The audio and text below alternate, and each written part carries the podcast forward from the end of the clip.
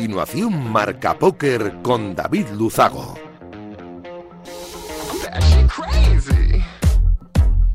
Bienvenidos, locos de naipes. Saludos de David Luzago. Bienvenidos a un programa más. Bienvenidos a Marca Póker, el único espacio de la radiodifusión española reservado para los amantes de la baraja. Domingo 3 de julio, programa 173, este que comienza y voy a aprovechar para agradecer como cada semana lo hago a Radio Marca la cesión de este gran espacio y por supuesto por hacerlo viable a nuestro sponsor winamax.es, la mejor plataforma para jugar al póker online de nuestro país. Y, eh, nosotros, como cada domingo noche, vamos a intentar que los próximos 90 minutillos les sirvan para evadirse un ratito de la situación actual, que hay muchas cosillas y muchos problemillas por ahí, y hacer un poco más ameno todo. Nos ponemos en breve con los titulares de un programa, como siempre, cargadito de historias, de noticias, de reflexiones de actualidad y, por supuesto, de entrevistas. ¡Arrancamos! Arriva, arriva quello che deve arrivare. Non ti preoccupare, non ti preoccupare.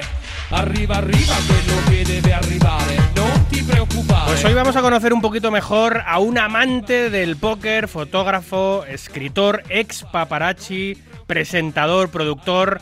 Eh, muchísimas facetas de Enric Bayón, este barcelonés de 46 años que descubrió el póker hace unos 12-13 años y que no ha dejado de jugar desde entonces y es un amante de la disciplina. También tendremos un carrusel de noticias, como siempre, que define a la perfección lo que ha ocurrido en nuestro maravilloso mundo en estos últimos siete días.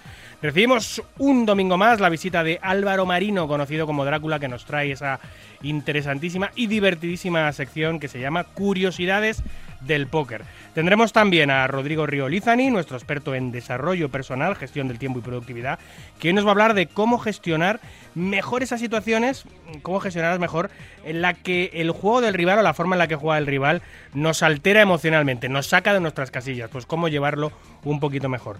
90 minutos por delante de mucho naipe, ya lo ven, vamos a por ellos.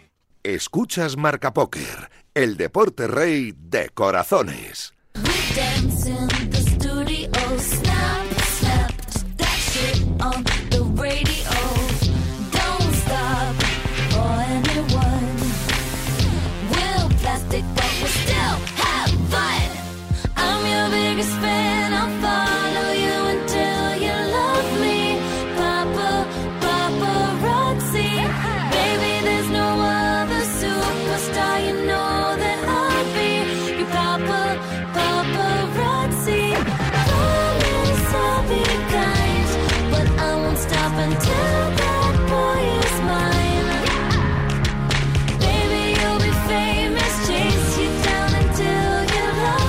Bueno, pues esta noche, como decía, vamos a hablar un ratito y vamos a conocer un poquito mejor a Enric Bayón. Este barcelonés de 46 años cuenta con 23 años ya de experiencia en prensa y comunicación.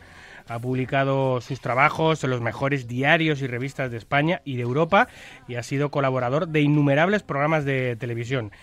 Es un entusiasmado del póker y del pádel y ha presentado hace poco la sección de póker del Live Casino de Sportium en televisión y actualmente dirige y presenta el programa de pádel Padelona en esta misma casa, en Radio Marca Barcelona. Además, es el productor jefe de Mega Televisión, productora que produce programas y documentales para todo tipo de plataformas. Muy buenas noches, Enrique, bienvenido. ¿Qué tal? Buenas noches. Joder, David, macho, qué, qué presentación, qué, qué lujazo, vamos. La, la que tú te mereces, ni más ni menos. Oye, Bueno, la, la verdad es que me, me da un poco de pena cuando empiezo a pensar que, yo- bueno, ya llevo más de 25 años relacionados con el mundo de la prensa. He estado 23 años como paparazzi y 25, 26, 27, no sé, en, en los medios de comunicación.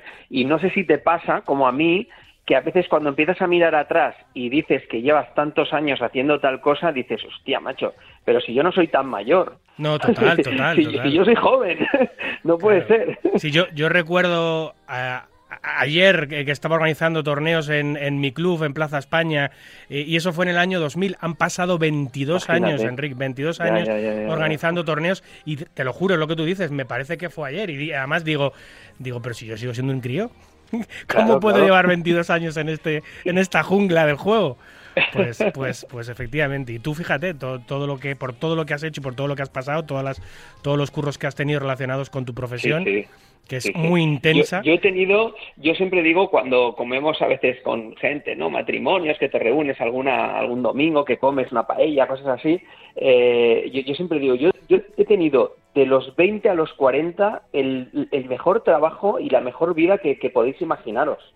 O sea, sin, sin, ser millonario y sin ser una superestrella ni nada de eso. Pero es que tú sabes lo que es ser joven, eh, viajar por todo el mundo, hacer fotos y que salgan en todo el mundo, que todo el mundo hable de ti, eh, ganarte bien la vida también, que eso también es importante, ¿no? Mm. Claro, yo llegaba un momento en que decía, hostia, macho, a- a- esto no, puede ser verdad, esto, esto, esto, es súper guay, ¿no? algo Luego, se claro, tiene que torcer. Algo se se- acabó. siempre pensamos, algo se tiene que torcer. Exacto, sí, sí, algo me va a pasar, algo me va a pasar. Bueno, llegó la crisis de- del mundo de, de la prensa del corazón y, y, bueno, y el sistema, el sistema, digamos, latino, entre comillas, el sistema español que nosotros teníamos a la hora de comprar, vender y publicar fotografías, se, se acabó. Ahora to- todo el mundo pertenece a un sistema sajón, ¿no? Es un sistema como se solía hacer en Gran Bretaña, en Estados Unidos y en Australia, ¿no? Que es la venta de fotos sueltas, fotos por foto, no fotos por reportaje. Te pagaban por foto. Entonces ahora eso ya se ha comido el mercado, por lo tanto, mm, no solo yo, un montón de gente que trabajábamos en España y que nutríamos las revistas del corazón, no solo españolas, sino de todo el mundo, porque España ha sido, yo creo que el país con más producción de corazón para todo el mundo. Recordad que tenemos las Baleares y tenemos Marbella y Cádiz, que, que es un foco de, de famoseo eh, mundial, ¿no? Y, y bueno, y eso se acabó, se acabó, o sea, directamente mm, el 99,9% de, de los que trabajábamos en esto, mm, pues nos reconvertimos y empezamos a hacer otras cosas. Pero eso, ¿me quieres decir que no quedan paparachis al uso? ¿Que ya no hay ese tipo de... de, de- o sea, ese- ¿no?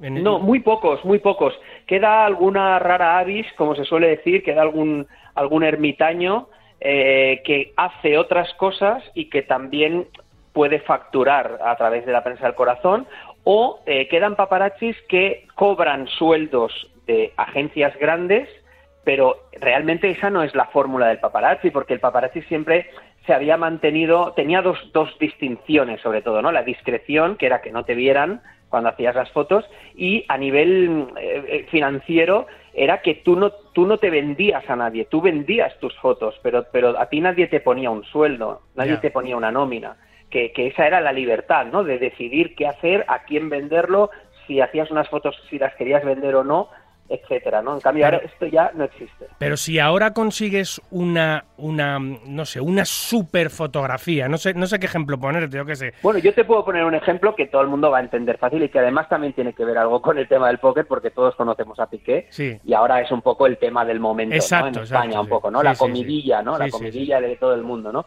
Eh, el fotógrafo, que además es compañero mío, que yo lo he tenido en mi agencia durante mucho tiempo, el fotógrafo que ha hecho las fotos, las primeras fotos de, de eh, Piqué con otra chica, tal, no sé qué, no sé cuántos, han salido como exclusiva en un programa de televisión de Latinoamérica. Eh, Antes eso, la exclusiva te la daba Hola, por decir algo, ¿no? O te la daba el, el Daily Mail o el The Sun o el, o el News of the World o no sé, el de Bill alemán, no sé, alguien así te venía y te decía, oye, mira, yo quiero esto porque mañana quiero ser portada en todos los sitios del mundo, ¿no? En, en todos los cafés del mundo que hablen de mí, ¿no?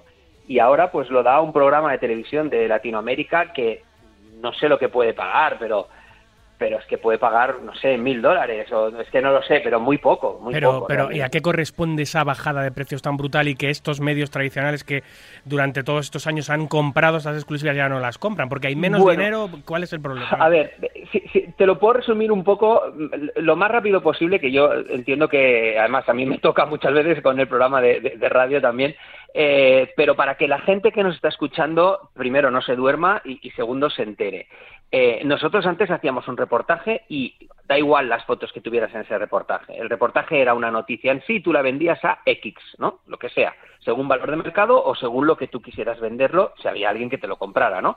Ahora no, hace un tiempo las grandes multinacionales de, de- de las publicaciones y de las producciones en papel eh, pasaron a online y dijeron, a partir de ahora vais a, vais a darnos fotos por un precio mensual.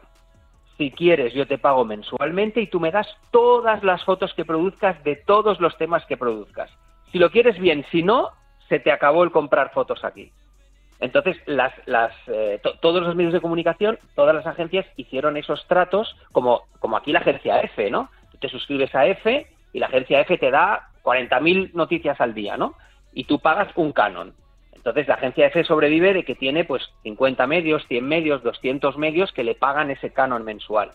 Pues esto ha pasado a ser lo mismo. Las agencias del corazón han pasado a ser agencias F. Y, y te pagan un dinero mensual y con ese dinero tú tienes que salir Pero con, adelante. pero con ese dinero da igual el número de fotos que, o sea, un mes le puedes presentar 10 fotos y otra vez 100 que te pagan no, lo mismo. Te, te- no, te, te exigirán un mínimo, claro, te exigirán Vale. un mínimo y lo hacen con grandes agencias, con agencias que tienen muchos fotógrafos por todo el mundo. Eso al final lo que repercute es en el fotógrafo, que al final al fotógrafo le pagan por foto. Yo, yo he tenido reports, a mí todavía, yo hace tres años que no me dedico al mundo de las fotos, del corazón, y, y todavía me llegan reports de, de fotos vendidas por todo el mundo. Yo he tenido la suerte de vender mucho y muy bien. Eh, y me llegan reports de 0,80 euros, 2,50 euros. ¿Ah, sí? Que yo digo, pero, pero si esto es, pero, pero es miserable esto, pero ¿quién ha vendido una foto por 2,50, no? Pues es eso, eh, entras en una especie de decimales, ¿no? Tú, tú eres un decimal por todo el mundo, ¿no? Oye, pues Bueno. eh, cómo ha cambiado el escenario, ¿eh? Porque, porque Sí. la, la- la profesión de paparazzi era, era mm, bueno, había un rumor eh, en el aire de que, de que erais prácticamente millonarios, de que cada foto que vendíais os hacíais de oro, y eso siempre se ha dicho. ¿no? Dependiendo un poco también a quién lograbais fotografiar, pero que Bueno, se movía escucha, muchísimo dinero en torno a las fotografías. de los jugadores de póker también se dice eso, ¿no? Sí, ¿O también, no? también, también, Ah, también. ¿Y todos sois millonarios o no? Desafortunadamente no, muy Pero poquito. David, ¿todos sois millonarios o no? Pues eso, que yo Pues- creo que muy poquito, sí. Claro, o sea, aquí también ha habido una especie de élite, por decir algo. Eh, yo, yo me siento un privilegiado, a mí me ha ido muy bien la vida, muy bien como fotógrafo, eh, pero como todo el mundo hemos tenido picos de subida y picos de bajada. Esto pasa siempre, ¿no? Lo que pasa es que no, no, es- no, no es tan cierto como eso. No es tan cierto porque si no, pues bueno, yo ahora mismo pues, me- pues te iría a ver allí al programa con Ferrari y nos, ¿sabes? Y esto no existe, no existe. Ya. Mira, una duda que, te- que llevo que, tengo desde hace 20 años, que no la he podido consultar nunca. En el año 2001-2002 yo estudié en Noruega, ¿vale? Estudié, el, estudié el Erasmus ahí en Noruega. Y. eh, sí, y, y- eh, sí, justo. Y en, y en esa época estaba saliendo el príncipe Felipe, el actual rey, con Eva Sanum, una chica noruega. Yo en la discoteca en la que trabajaba, eh, que se llamaba Mezzo, que es donde se hacía donde se hacía Miss Noruega y donde se hacían casi todas las fiestas importantes de Oslo, porque era una discoteca, era la mejor discoteca que había en Oslo en aquella época. Yo trabajaba recogiendo vasos y, Sí. y, em, y- y en el ropero y estas, y estas cuatro cosas. Pues yo vi a, a Eva Sanum varias veces en la discoteca y una de las veces, em, porque Eva Sanum era portada de los diarios noruegos Sí. día sí, día también, o sea, era, Ajá. era, era un- muy importante que estuviese saliendo con el príncipe Felipe, o sea, para Noruega era un acontecimiento. Y yo a Eva Sanum la vi en, en- con comportamientos bastante lascivos con otras Sí. personas en la pista de baile. O sea, rimando cebolleta mucho. Sí. Y yo nunca me atreví, en aquella época también los móviles eran como eran y las fotografías de los móviles eran como eran, pero nunca me atreví a hacer una foto.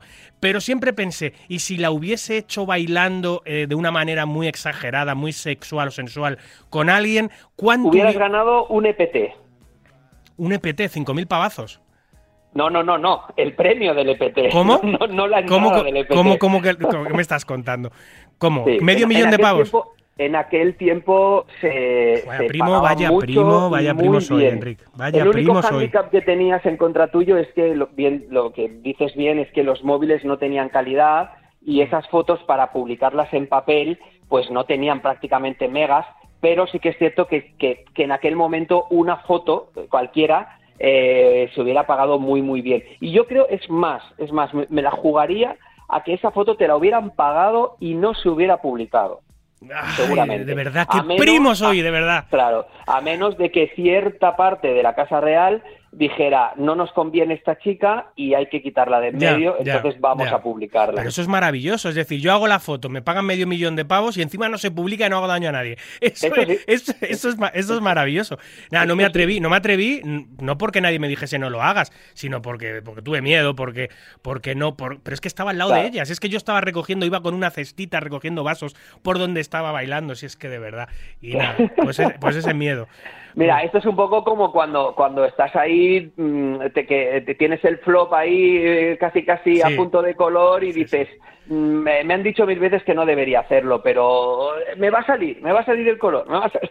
y al final palmas, ¿no? Pues es un- sería un poco más o menos eso, ¿eh? el símil. ¿eh? Oye, yo tampoco tam- tampoco sabía que me hubiesen pagado tanto. De saberlo, lo mismo le hubiese echado un par.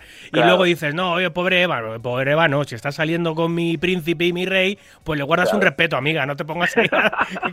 claro, y si no, pues tienes tu merecido. Igual le digo a él, ¿eh? Que le guarde respeto a ella, pero bueno. Eh, vaya, vaya, en fin. Oye, mira, como fotógrafo, que tengo aquí mm, tu currículum, has trabajado para, Uf. para eventos con gabinetes súper reconocidos como L'Oreal, Sensilis, Beko, Grundig, Caudale, Philips, Ritz. Has sido fotógrafo en las, y has hecho fotos para portadas de en, en un montón de sitios y en De países. todo el mundo. En Avalon, Sí. Mega, Backlight, HGM, Daily Mail, The Sun, eh, Bill, Point de View, Oye, Gaceta de los Sport, Hello, ok, o sea, Sí, sí, sí. o sea, sí, sí. ese- Muchísimos, por suerte, muchísimos. Yo creo que, yo creo que he publicado, te lo digo en serio, David, en todo el mundo, en todo el mundo. De hecho, la mayoría de, de las publicaciones nunca las he visto. Porque a mí me llegan con, con reports, o sea, yo, yo tengo, eh, tenía agencias que me vendían pues en diferentes partes del mundo y entonces te- luego te llegan los reports mensuales, ¿no? Y, y ves pues cientos de fotografías vendidas en no sé cuántos sitios y dices, hostia, en Corea, en no sé dónde. Y, y muchas veces piensas, oh, me hubiera hecho gracia, ¿no? Tener una publicación de, de, de- de un diario ruso, ¿no? Pues, Claro. Con el piquetón, por ejemplo, ¿no? Que, que eso dio la vuelta al mundo, no ¿Eso sé, es ¿no? tuyo? ¿Eso es tuyo? Sí, sí, sí, eso lo hice yo en exclusiva. O sea, el des- es- era el desnudo de Piqué, ¿no? Que se le veía el piquetón. Bueno, no, no- no era desnudo, pero marcaba ahí el paquete, ¿no? Y entonces la revista Cuore pues decidió ponerlo en No, portada sí, yo como me acuerdo el de eso. piquetón, ¿no? Yo, me- yo me acuerdo de eso. Eso no sabía que era tuyo. Bueno, yo, yo tuve la suerte de hacer las primeras fotos de ellos dos juntos, que fue su romance, y luego pues las primeras fotos de, su, de los embarazos, de los niños y tal. Y fíjate, y fíjate lo que son las cosas, ¿eh, David? Yo ahora ya estoy retirado, ¿eh? Y de hecho he tenido alguna oportunidad de hacer algo últimamente y no lo he querido hacer porque estoy totalmente fuera. A veces tomas decisiones, para bien y para mal, y yo ahora estoy fuera de esto y estoy fuera totalmente, ¿no? Pues yo me he ido a vivir hace poco, hace un año, va a ser ahora, justo debajo de la casa de Piqué que tiene o que tenía eh, para, para esconderse de los medios donde yo le hice los reportajes de Shakira embarazada. O sea, para que Las veas vueltas que da la cosas, vida. sin saberlo además. ¿eh? Oye, ¿y tu relación en todos estos años, bueno, ahora también, pero me refiero a estos años que has trabajado de paparazzi, con, con, con, con la gente del corazón, con los famosos, es buena? ¿Es eh, muy tirante con algunos? ¿Has tenido problemas, broncas con algunos por hacer alguna foto que no... Bueno, a ver, esto, esto es un poco, si lo, a ver, yo, yo me considero un tío normal, o sea, con sentido común. Eh, al principio, cuando tienes 20 años, los que nos estén escuchando, eh, seguramente lo traspolarán a sus trabajos. Vas un poco a lo kamikaze. Quieres subir, quieres hacer, quieres llegar a, hacerlo mejor, etcétera, ¿no? Lo- incluso en los deportes, ¿no? Luego, luego con, con los años, pues tú relativizas más y te lo tomas un poco más pues con calma todo, ¿no? Y piensas, oye, mira, tampoco me la voy a jugar porque lo que tú decías, ¿no? Igual hago una foto, me van a romper la cara, pues oye, eh, no pasa nada, mañana haré otra foto y ya está, ¿no? Yo creo, considero que mi relación con famosos, con la mayoría de famosos, siempre ha sido buena. De hecho, luego he tenido contacto y luego he tenido incluso amistad con mucha gente, ¿no? Eh, pero siempre hay algún fleco, ¿no? Algún fleco negativo con alguien, siempre te puede pasar algo con alguien. Y es cierto que muy pocas veces, para, la, para, la, para los miles de reportajes que he hecho, muy pocas veces me ha pasado algo. Pero alguna vez sí que te pasa algo, claro, alguna vez has tenido alguna bronca, sobre todo ya te digo, más cuando eres más joven y cuando pisan tus derechos, ¿no? Porque yo muchas veces eh, cuando alguien te dice, no, es que claro, tú le estás molestando a tal, no sé qué, bueno, a mí no me veían, eso primera. Y cuando me veían, es como si a mí un taxista me molesta o una cajera de supermercado me molesta. Yo no tengo derecho a ir a romperle la cara a nadie cuando está ejerciendo su trabajo legalmente, ¿no? Sí, sí. Entonces yo tengo la suerte de que en veintipico de años nunca me pusieron una demanda, nunca, nunca, por ningún trabajo. Por lo tanto, todo lo que yo he hecho lo he hecho de manera legal. Eh, incluso pagar impuestos, evidentemente, ¿sabes? Entonces, eh, eh, yo por más que... Ahora tenemos un poco el, el póker en el punto de mira. Imagínate que todos los seguidores de nuestro gran amigo, el ministro señor Garzón, eh, les diera por ir a, a pegar a los jugadores de póker, Sí, porque sí. son lo malo y lo peor, ¿no? Pues los jugadores de póker podrían decir, oiga, mire, yo estoy jugando en un casino, en un sitio donde es totalmente legal y, oiga, entiendo que a usted no le guste, pero, pero, pero a mí déjeme tranquilo, ¿no? Déjeme trabajar tranquilo, ¿no? Sí, sí, sí. Bueno, sería un poco así, ¿no? Eh, Yo, yo intento pasarlo todo para los que nos escuchen, porque eh, en este tema siempre hay muchos prejuicios, ¿eh? Y entraremos siempre en el debate que yo no quiero entrar, de si está bien o está mal el hacer fotos de la intimidad de la gente, ¿eh? Yo, yo, yo, otra anécdota personal de hace muchos años. Yo, yo soy eh, amigo desde el colegio de Gonzalo Miró, bueno, la gente lo sabe, es amigo íntimo mío desde hace muchísimos años, em, casi como un hermano, y, y he, he vivido, pues, toda la evolución eh, de prensa rosa que ha tenido Gonzalo, que ha habido épocas en las que ha salido con personajes eh, de más de prensa rosa como Cayetana, como Amaya, eh, como Sí. Malú, etcétera, etcétera. He vivido todos esos- como uy, he dicho Cayetana, perdón, Eugenia. Sí. Eh, eh, sobre todo la época de Eugenia, que a, mí, que a- que a mí me pilló también bastante joven y a él también, eh, era de locos. O sea, no se, no se podía salir de su casa, cuando nos íbamos de vacaciones estábamos completamente acosados, pero sobre todo no por fotógrafos, sino por eh, cámaras y micrófonos. Más que fotógrafos, que es lo que tú dices, que vosotros estáis más resguardados, más escondidos, pero la cámara te la enchufan encima. Y esa época con él era un poco, para él, súper agobiante, para nosotros era, era una anécdota simpática, pero es verdad que al final te modificaba el plan, porque queríamos ir a un sitio y teníamos Claro. a cuatro o cinco coches de caravana detrás, era increíble. Claro, y me acuerdo claro. que nos parábamos, por ejemplo, hicimos una prueba en la carretera de La Coruña, que íbamos a cenar a una marisquería en la carretera de La Coruña y nos seguían cuatro coches. Nos paramos en el carril de la derecha de la carretera de La Coruña y se pararon detrás los cuatro. Fue de locos, tío. Claro, O sea, pero también hay que saber diferenciar. Yo ahí, eh, ahora te voy a contar una anécdota precisamente con, con Gonzalo y con eso que me estás contando, que, que te, que te va a llevar un poco al tema de Basanum. ¿eh? Pero precisamente ahí también hay que saber diferenciar entre lo que eran los paparazzis, o éramos, que éramos gente que no nos veían, repito, no nos veían y no intercedíamos en el, en, en el, en el devenir de cada día del famoso. Por lo tanto, mm, ese famoso estaba tranquilo porque no sabía que estábamos allí y, y- y- y compararlo pues con cualquier fotógrafo de prensa de cualquier diario o sobre todo de las televisiones, ¿no? Que lo que quieren es más la declaración, Sí. casi casi que la imagen en sí.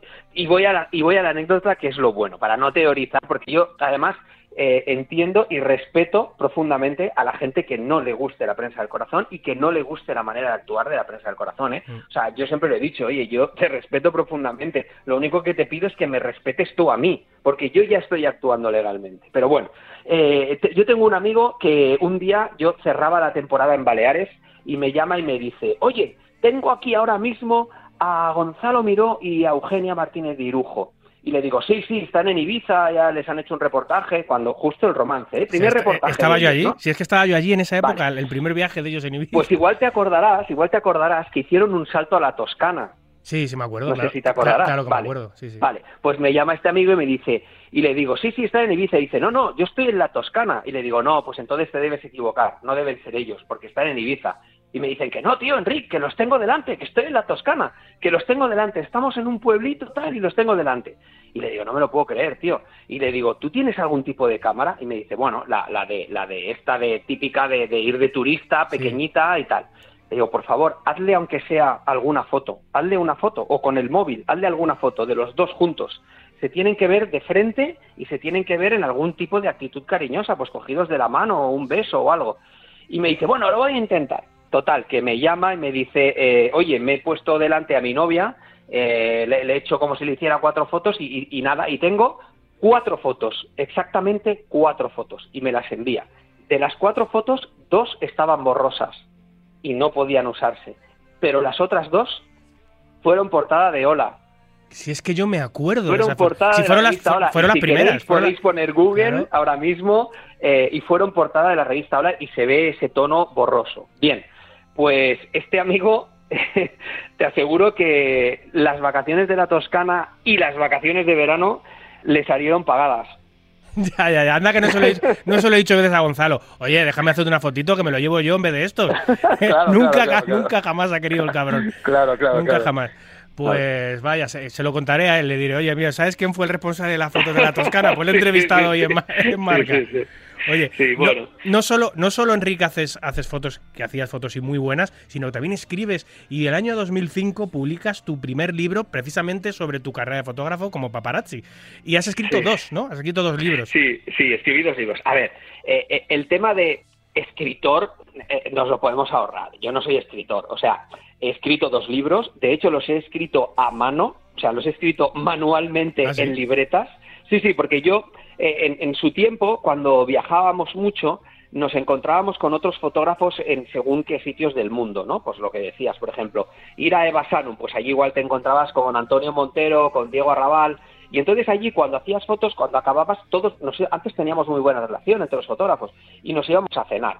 Y entonces empezaban, cuando ya llevas tres vinos, empiezas a contar aquello que me pasó en aquel viaje, aquello que cuando yo fui a no sé dónde, aquel romance que yo fotografié con no sé quién.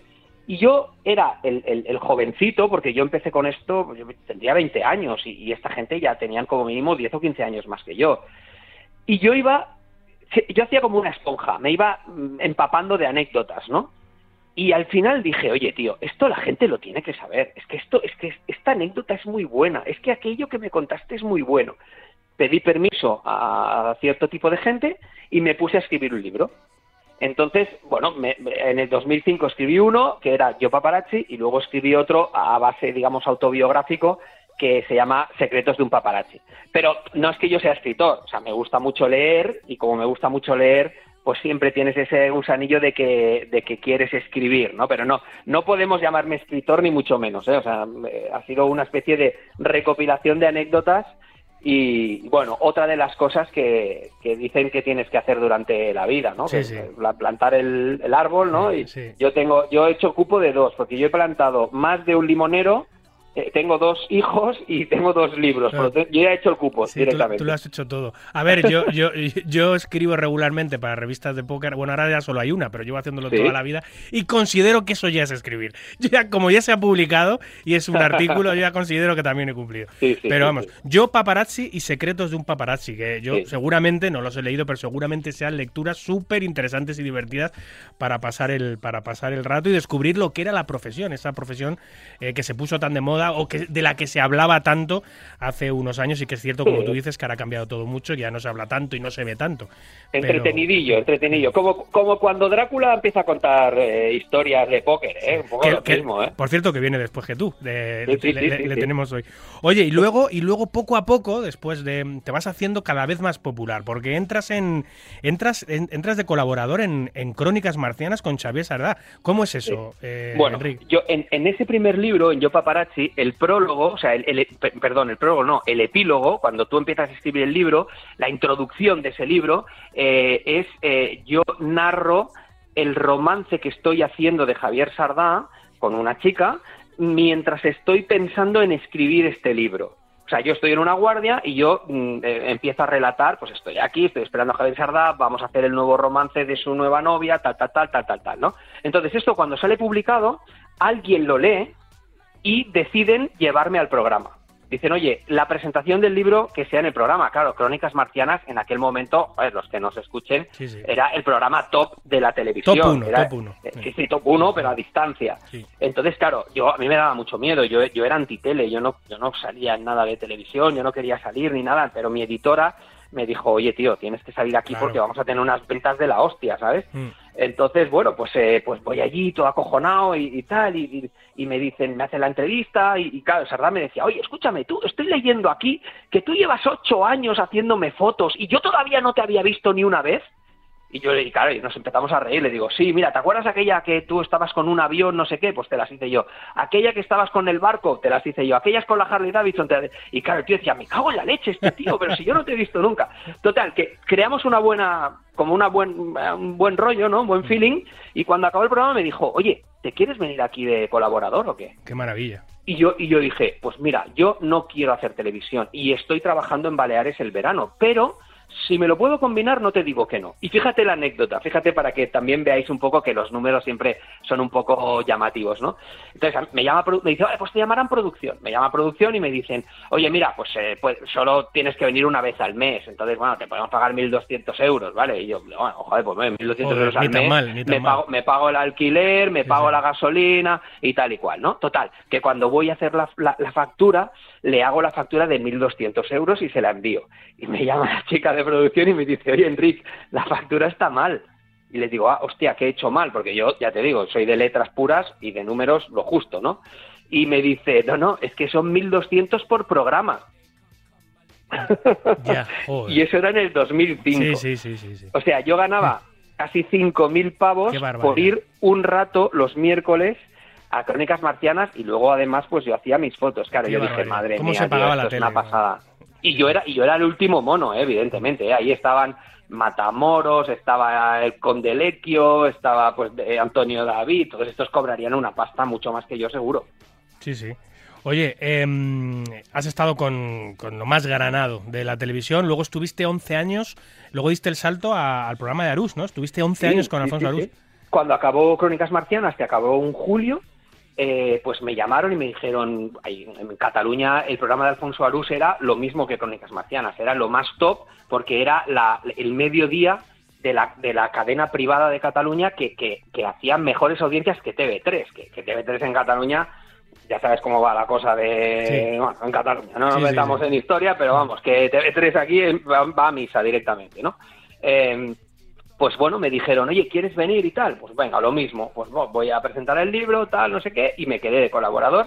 Y estuve 11 años con él, que fue pues realmente el, el- el- con el que he aprendido, porque Arús es un, es un genio de la televisión, o sea, es un tío que domina la televisión como, pues no sé, no sé, como en, como, como en los tiempos de, de eh, pues no sé, de, de los antiguos del póker, eh, no sé, ya, ya no me acuerdo yo, pero desde los antiguos del póker de, de en aquel momento de Negreanu y toda aquella gente que salían en los programas de la noche, pues este, o sea, Arús es una, es una bestia parda y bueno, y ahí estuve. Entonces, a partir de ahí empecé a colaborar en diferentes programas de televisión porque yo no tenía exclusividad y por suerte pues pasé por todas las televisiones.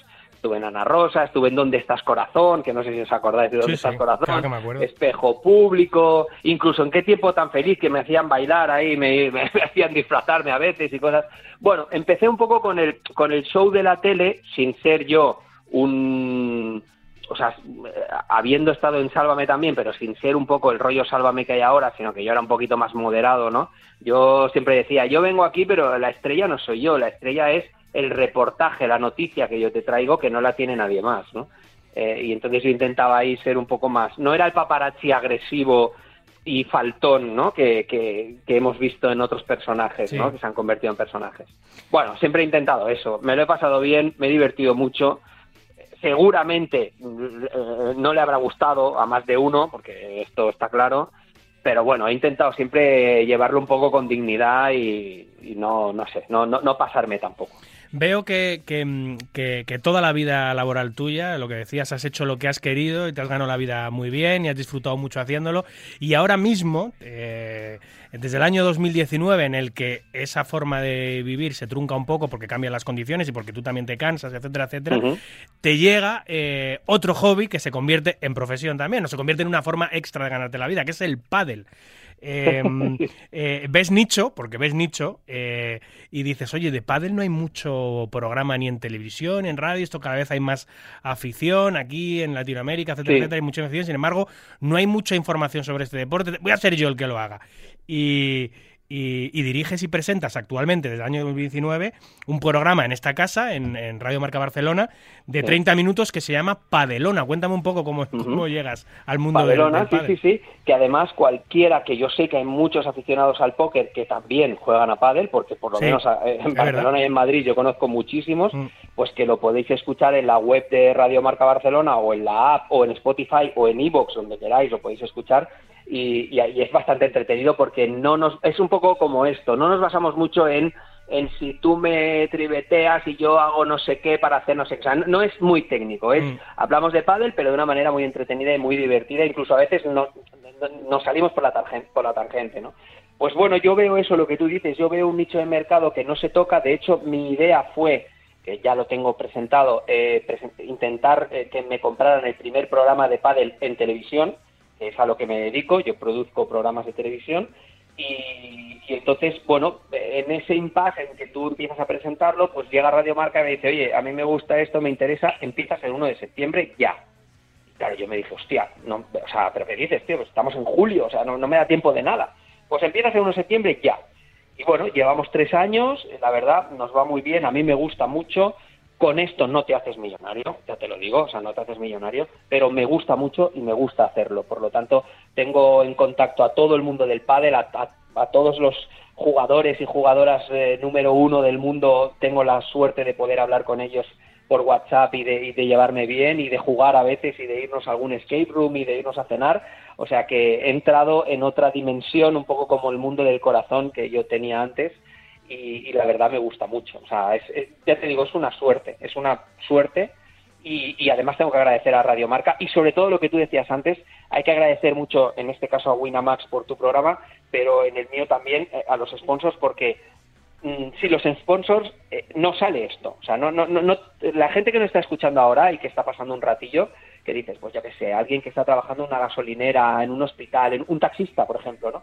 Pues toda esta gente no tendría este entretenimiento sin ese sponsor y hay que agradecerlo sí o sí siempre, ¿eh? porque no nos hace millonarios, pero nos hace tener este ratito y para mí es súper importante. Sí, sí, yo estoy totalmente de acuerdo y suscribo cada palabra que dices. No nos vamos a hacer millonarios y los que estamos en, los que hacemos radio sabemos perfectamente de lo que estamos hablando. No, no, millonarios no nos vamos a hacer, pero por lo menos disfrutamos haciendo radio y encima si puedes hablar de algo de lo que eres apasionado, como es tu caso con el pádel, como es mi caso con el póker, pues pues mucho mejor. Yo yo yo no creo, fíjate, siempre dices, "No, siempre tienes el sueño de me tocará la lotería algún día, soy jugador de lotería, soy jugador de Euromillón, tal igual."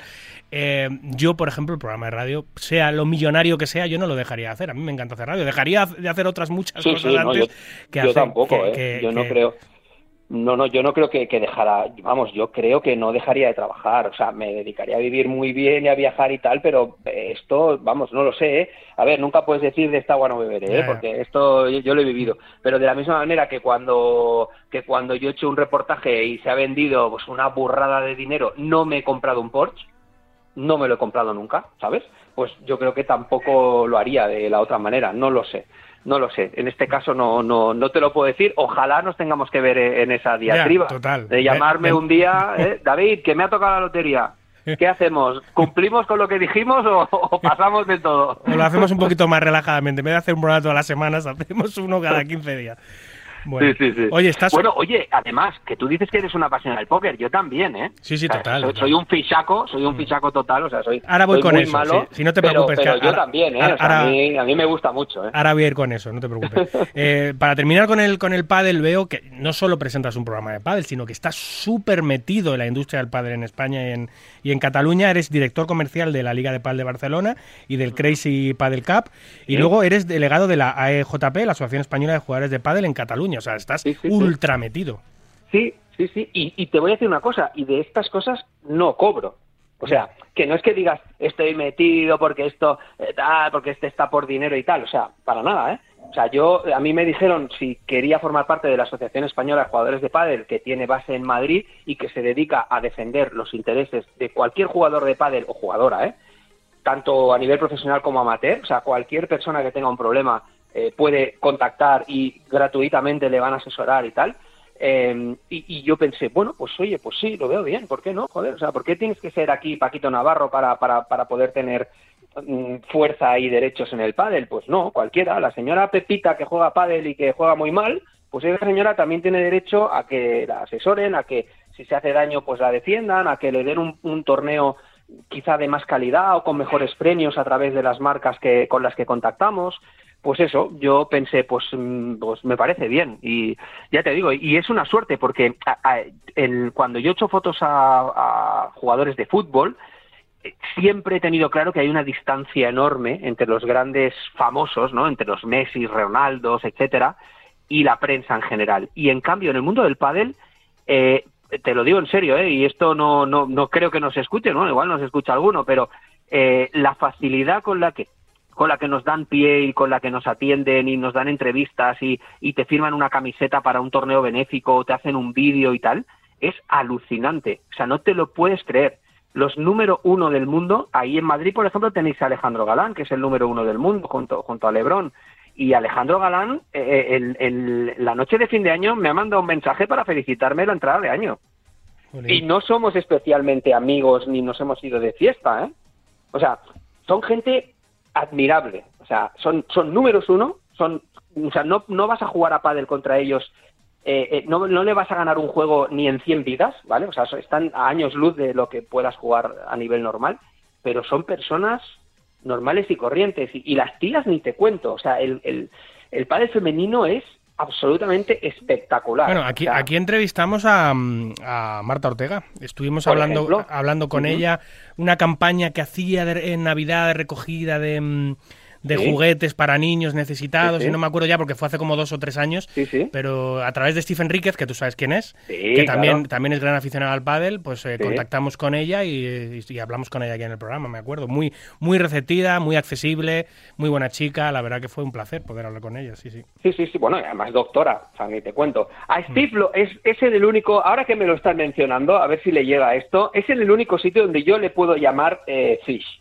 Sí, ¿eh? ¿no? Cuando nos Al- pongamos en una, de- en una cancha de pádel le voy a decir, mira, chaval, eh, y lo, y lo- lo voy a, lo voy a tener ahí apretado, como si tuvieras delante a, a Amadi, ¿no? Por ejemplo, que no Sí, te dejaría jugar ni una mano, pues ahí un poquito. Ojo, ojo con Amadi al pádel, porque Amadi, has- a- a- Amadi- no, Amadi, a- Amadi ha sido eh, federado y muy buen jugador de tenis toda su vida, la que lo ha dejado Sí. aparcado por, por el póker y está claro que el que es muy buen jugador de, de- de tenis tiene una facilidad para, para, Sí. con, para por lo menos conectar con el pádel. No quiere decir que vaya a ser una Sí, gran exacto. figura del pádel, pero ya domina la raqueta y sabe perfectamente eh, un montón de cosas.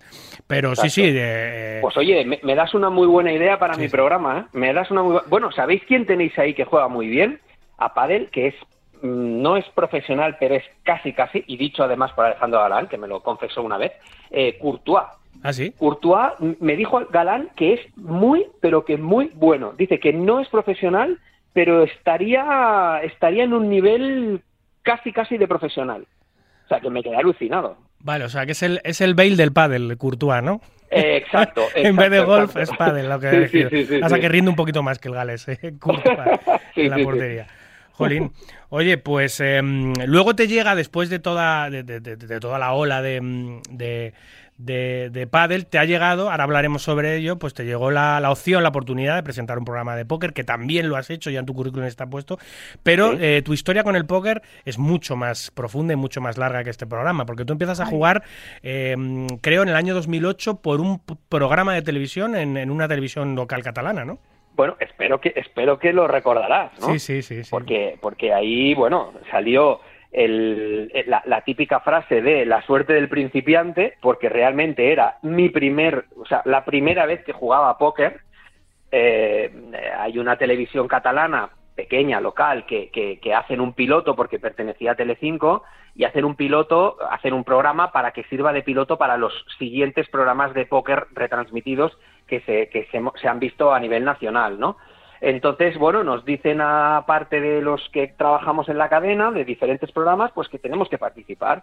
Y entonces, pues ahí hay, va gente profesional y, y- y- van pues eh, gente que se clasifica a nivel online, gente total amateur, y nosotros que éramos los que no teníamos ni idea, pues que estaba, por ejemplo, Fresita de Gran Hermano, Es verdad, estaba es verdad, es el verdad. Joyas, ¿os acordáis? Sí, sí, no? El sí, total, total. eh, a- había unos cuantos por ahí y entre ellos, pues dentro de esa fauna un poco rara de la televisión estaba yo, que yo no, no, no he estado en ningún reality, pero bueno, claro, yo era pues la- el, el titular de paparazzi y tal, pues ya decía, vale, este ya suena exótico, venga, pa- para adentro, que juegue, ¿no? Eh, bueno, allí yo vengo de, de- sí que es cierto que, que a mí he jugado mucho ajedrez, sobre todo cuando era pequeño, y me gustó mucho, me gustó el tema de la teoría, me gustó todo, me gustó todo del póker, la verdad, cuando empecé y, cuan- y- tuve la suerte, la suer- suertaza total, eh, haciendo, haciendo, pues eso, haciendo el fish de, llevarme el torneo y, a partir de ahí unos amigos me dicen, oye tío, ¿por qué no? Oye, lo has hecho muy bien y tal. Y yo, "Pero qué bien, si yo no me enteraba de la mitad. Y me dicen, oye, pues ¿por qué no estudias un poquito? Que, que igual, oye, te va a ir bien o igual puedes empezar en esto. Y dicho y hecho, me puse a estudiar un poquito de póker, me puse a leer libros, me, apre- me apunté en la escuela Póker Cum Laude en Barcelona y estuve allí pues haciendo diferentes eh, cursos de todo un poco y de Hold'em Manager en aquel momento y tal. Y bueno, empecé a jugar un poco, pero sí que es cierto que luego con, con- o sea, con mi trabajo era imposible combinarlo. Yo no podía dedicarme a jugar torneos y no, la verdad no, no, fue aquello que bueno, metí el pie, pero me quedé ahí. Pero bueno, me quedé, que, que, que para eso también, para, eso también sirve el póker. El póker no solo es convertirte en un profesional, el póker es diversión. Es pasarlo bien, es entretenerte y es jugar a una guerra de psicología, ¿no? Contra los rivales e intentar, pues, pues eh, ser un poco más, eh, yo qué sé, más listo que los demás, ¿no? O intentar llevarte eh, el torneo. Sí que es cierto que a mí nunca me ha gustado el cash, nunca he jugado a cash. O sea, no, no, no me ha dado nunca, o sea, te digo, he jugado cero veces a cash en un casino. Cero veces. O sea, nunca he jugado a cash. Siempre me han gustado los torneos, pero primero porque mi cabeza no me da para más y, y- y no nunca me ha gustado el tema de, de- de entrar a, a jugar cash, pero bueno, pues me dediqué durante un tiempo en el creo que fue en el 2012, creo, no estoy seguro, ¿eh? Eh, que, que hubo una temporada en la que gané varios torneos en Casino Barcelona, llegué a jugar un, un World Poker Tour, eh, jugué algún estrellas, jugué jugué un EPT eh, Heads Up, imagínate, o sea, de locos, o sea, de locos. Un torneo de uno contra uno en el EPT, te atizaste. Sí, me parece que era, sí, igual, ahora igual me, me Ah, equivoco, pero ¿eh? era el premio de más que póker, ¿puede ser? Era el premio, era el premio, sí, era me el premio, suena, me exacto, suena. exacto, Era exacto. el premio, era el premio del programa Sí, de televisión que ganaste.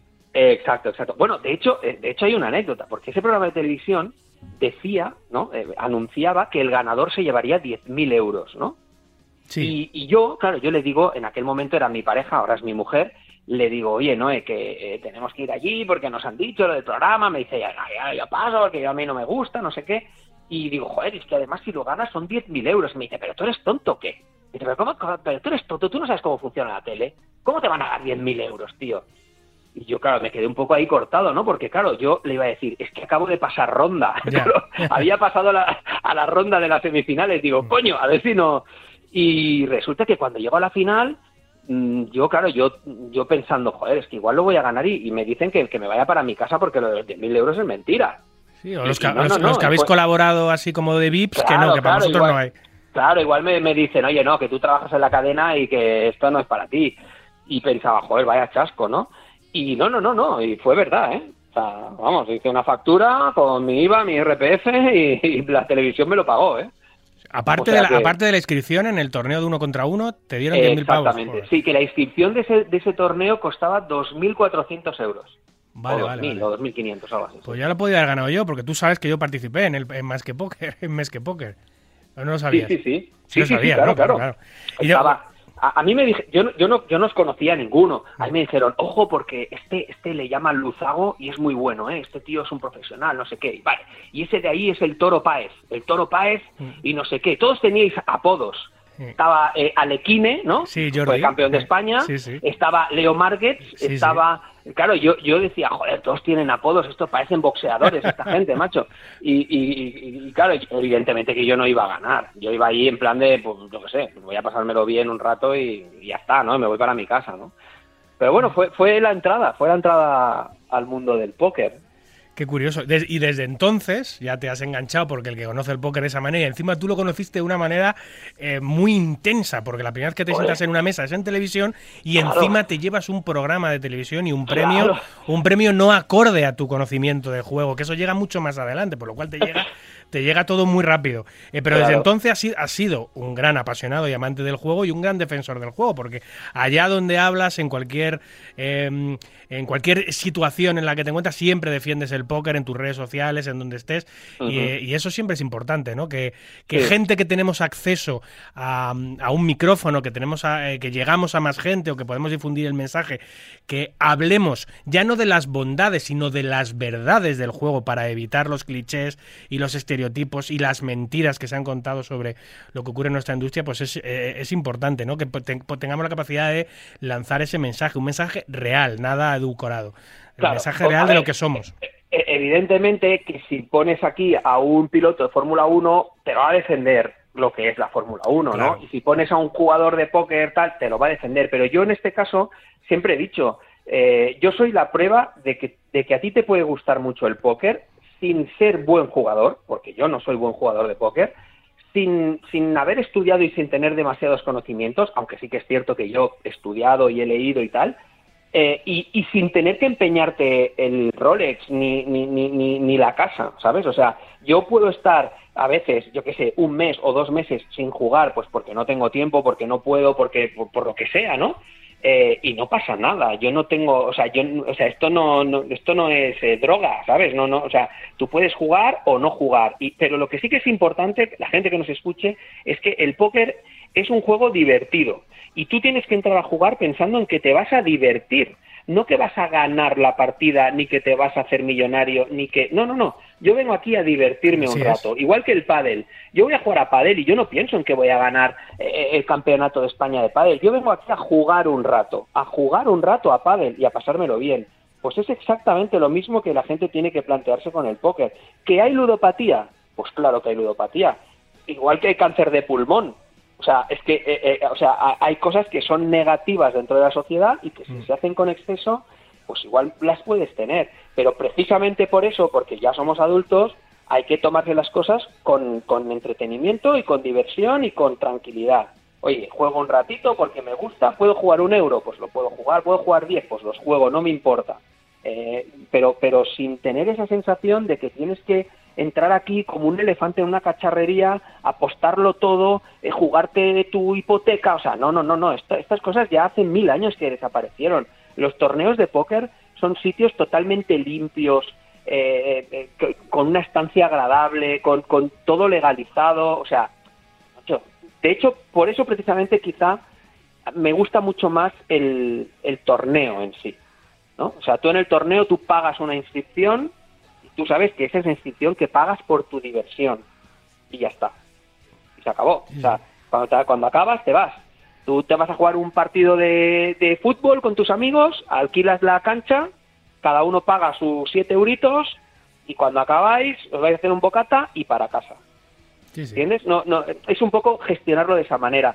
Y por eso yo siempre he querido eh, defenderlo porque, porque realmente es algo muy bonito. Es que el póker es muy bonito y es muy divertido y, y además tiene esa mm, eh, tiene ese tablero de ajedrez que se convierte en tapete Mm. y que tú tienes que intentar ganar a los demás eh, pues siendo pues sabiendo más con conocimientos evidentemente pero si no pues también pues con los tells con, con un poco es, es una lucha no en un, en un tapete y es divertido yo creo que es divertido es un juego de estrategia absolutamente espectacular, donde obviamente influye el azar a corto plazo y eso hace Claro. que la industria sea tan gigantesca como es, ¿no? El hecho de que Claro. el azar esté involucrado en el juego, que es súper necesario para que todos vivamos y para que la rueda siga girando, hace que todo el mundo tenga una pequeña oportunidad a corto plazo y eso hace que, que juegue muchísima gente. No como en el ajedrez, que es otro grandísimo juego de estrategia, pero ahí el azar juega un papel mucho más reducido, por lo cual la industria no crece, no acaba de crecer porque al final siempre ganan los mismos. claro En claro fin. Claro Luego te llega la oportunidad, no sé cómo, porque yo un día haciendo zapping en la tele, de repente vi, no sé si era en Antena 3 o en Telecinco, no sé qué canal era, te veo presentando póker y digo, hostia, Enrique Bayón está ahí, está ahí, está ahí presentando póker. Yo flip- eh, fli- flipé, pero luego digo, hostia, qué bien lo hace. Eh, claro, no sabía tu background en televisión, que era gigantesco, no tenía ni la menor idea. Lo único que yo conocía de ti en redes sociales era, era tu faceta de paparazzi de la que habías hablado en, en algunas ocasiones y tal. Pero no sabía que tenías veintipico años de experiencia en comunicación y que tenías tanto bagaje televisivo a tus espaldas. Pues ahí estabas presentando la parte de póker de Live Casino, que es un programa que hace Sportium, que por cierto ahora lo presenta Pastor, no sé si lo has visto alguna vez. Juanma Pues, Pastor. eh, eh, me lo dijeron, pero no lo he visto porque yo ya a esas horas ya, bueno, o sea, estoy más que frito, ¿eh? Eh, pero, pero sí, sí, es cierto, es cierto, me lo, me lo dijeron. Yo llego allí un poco de la mano de, de, pues ya no solo de la, de la casa, sino de la mano del director del programa, que ahora fliparéis porque es, era el, el redactor de Aquí hay tomate, que, que le decía a la duquesa de Alba, tomatito, ¿Ah, ¿eh? sí? Miquel Serra, aquel de las patillas, pues este era el director del programa, y entonces me llama y me dice, oye Enrique, tío, mira, te llamo porque tengo un problema. Y estoy de casting, ¿no? Estoy intentando coger a gente para presentar este programa Entonces me llegan tíos que saben mucho de póker, pero que tienen una pinta absolutamente antitelevisiva, ¿vale? ya, ya, ya. Por hablar, por hablar en plata, ¿no? Sí. Entonces dice, bueno, y necesito que me recomiendes y tal. Entonces yo precisamente yo le recomiendo a Steve.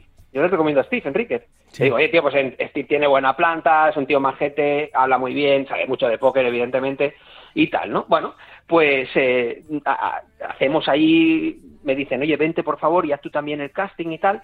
Y yo, yo, ya, tío, pero es que escúchame, es que esto va a unas horas que, que mi vida no, no, no, o sea, que, que mi vida no me da para, para, para hacer esto a estas horas, porque además era en directo, ¿eh? O sea, es en directo. Sí, yo sí, sí. a las dos y pico o así estaba entrando en directo los jueves, que además tengo un muy buen recuerdo, mm, sobre todo los, en la temporada de la pandemia, que todo el mundo estaba en casa y yo podía salir de mi casa para grabar el programa y volver, y, y pasaba como si fuera eh, la guerra de los mundos o como si fuera eh, aquella de- del Will Smith de, de Soy leyenda, ¿no? Sí, Pasabas sí, por la ciudad total, y no había nadie, macho, o sea, nadie, pero cero personas, ya están todos muertos, o sea, era, era algo como, como apocalíptico, ¿no?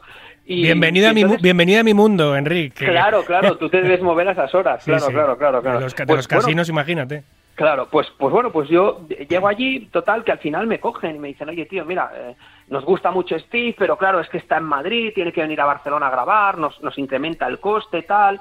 Yo con Steve tengo muy buen rollo y se lo comenté, ¿no? Y bueno, total, empiezo a hacer esto y estuve tres temporadas y, Sí, sí. y la verdad es que, a ver, yo, yo ahí no tenía que enseñar a jugar a póker, ¿eh?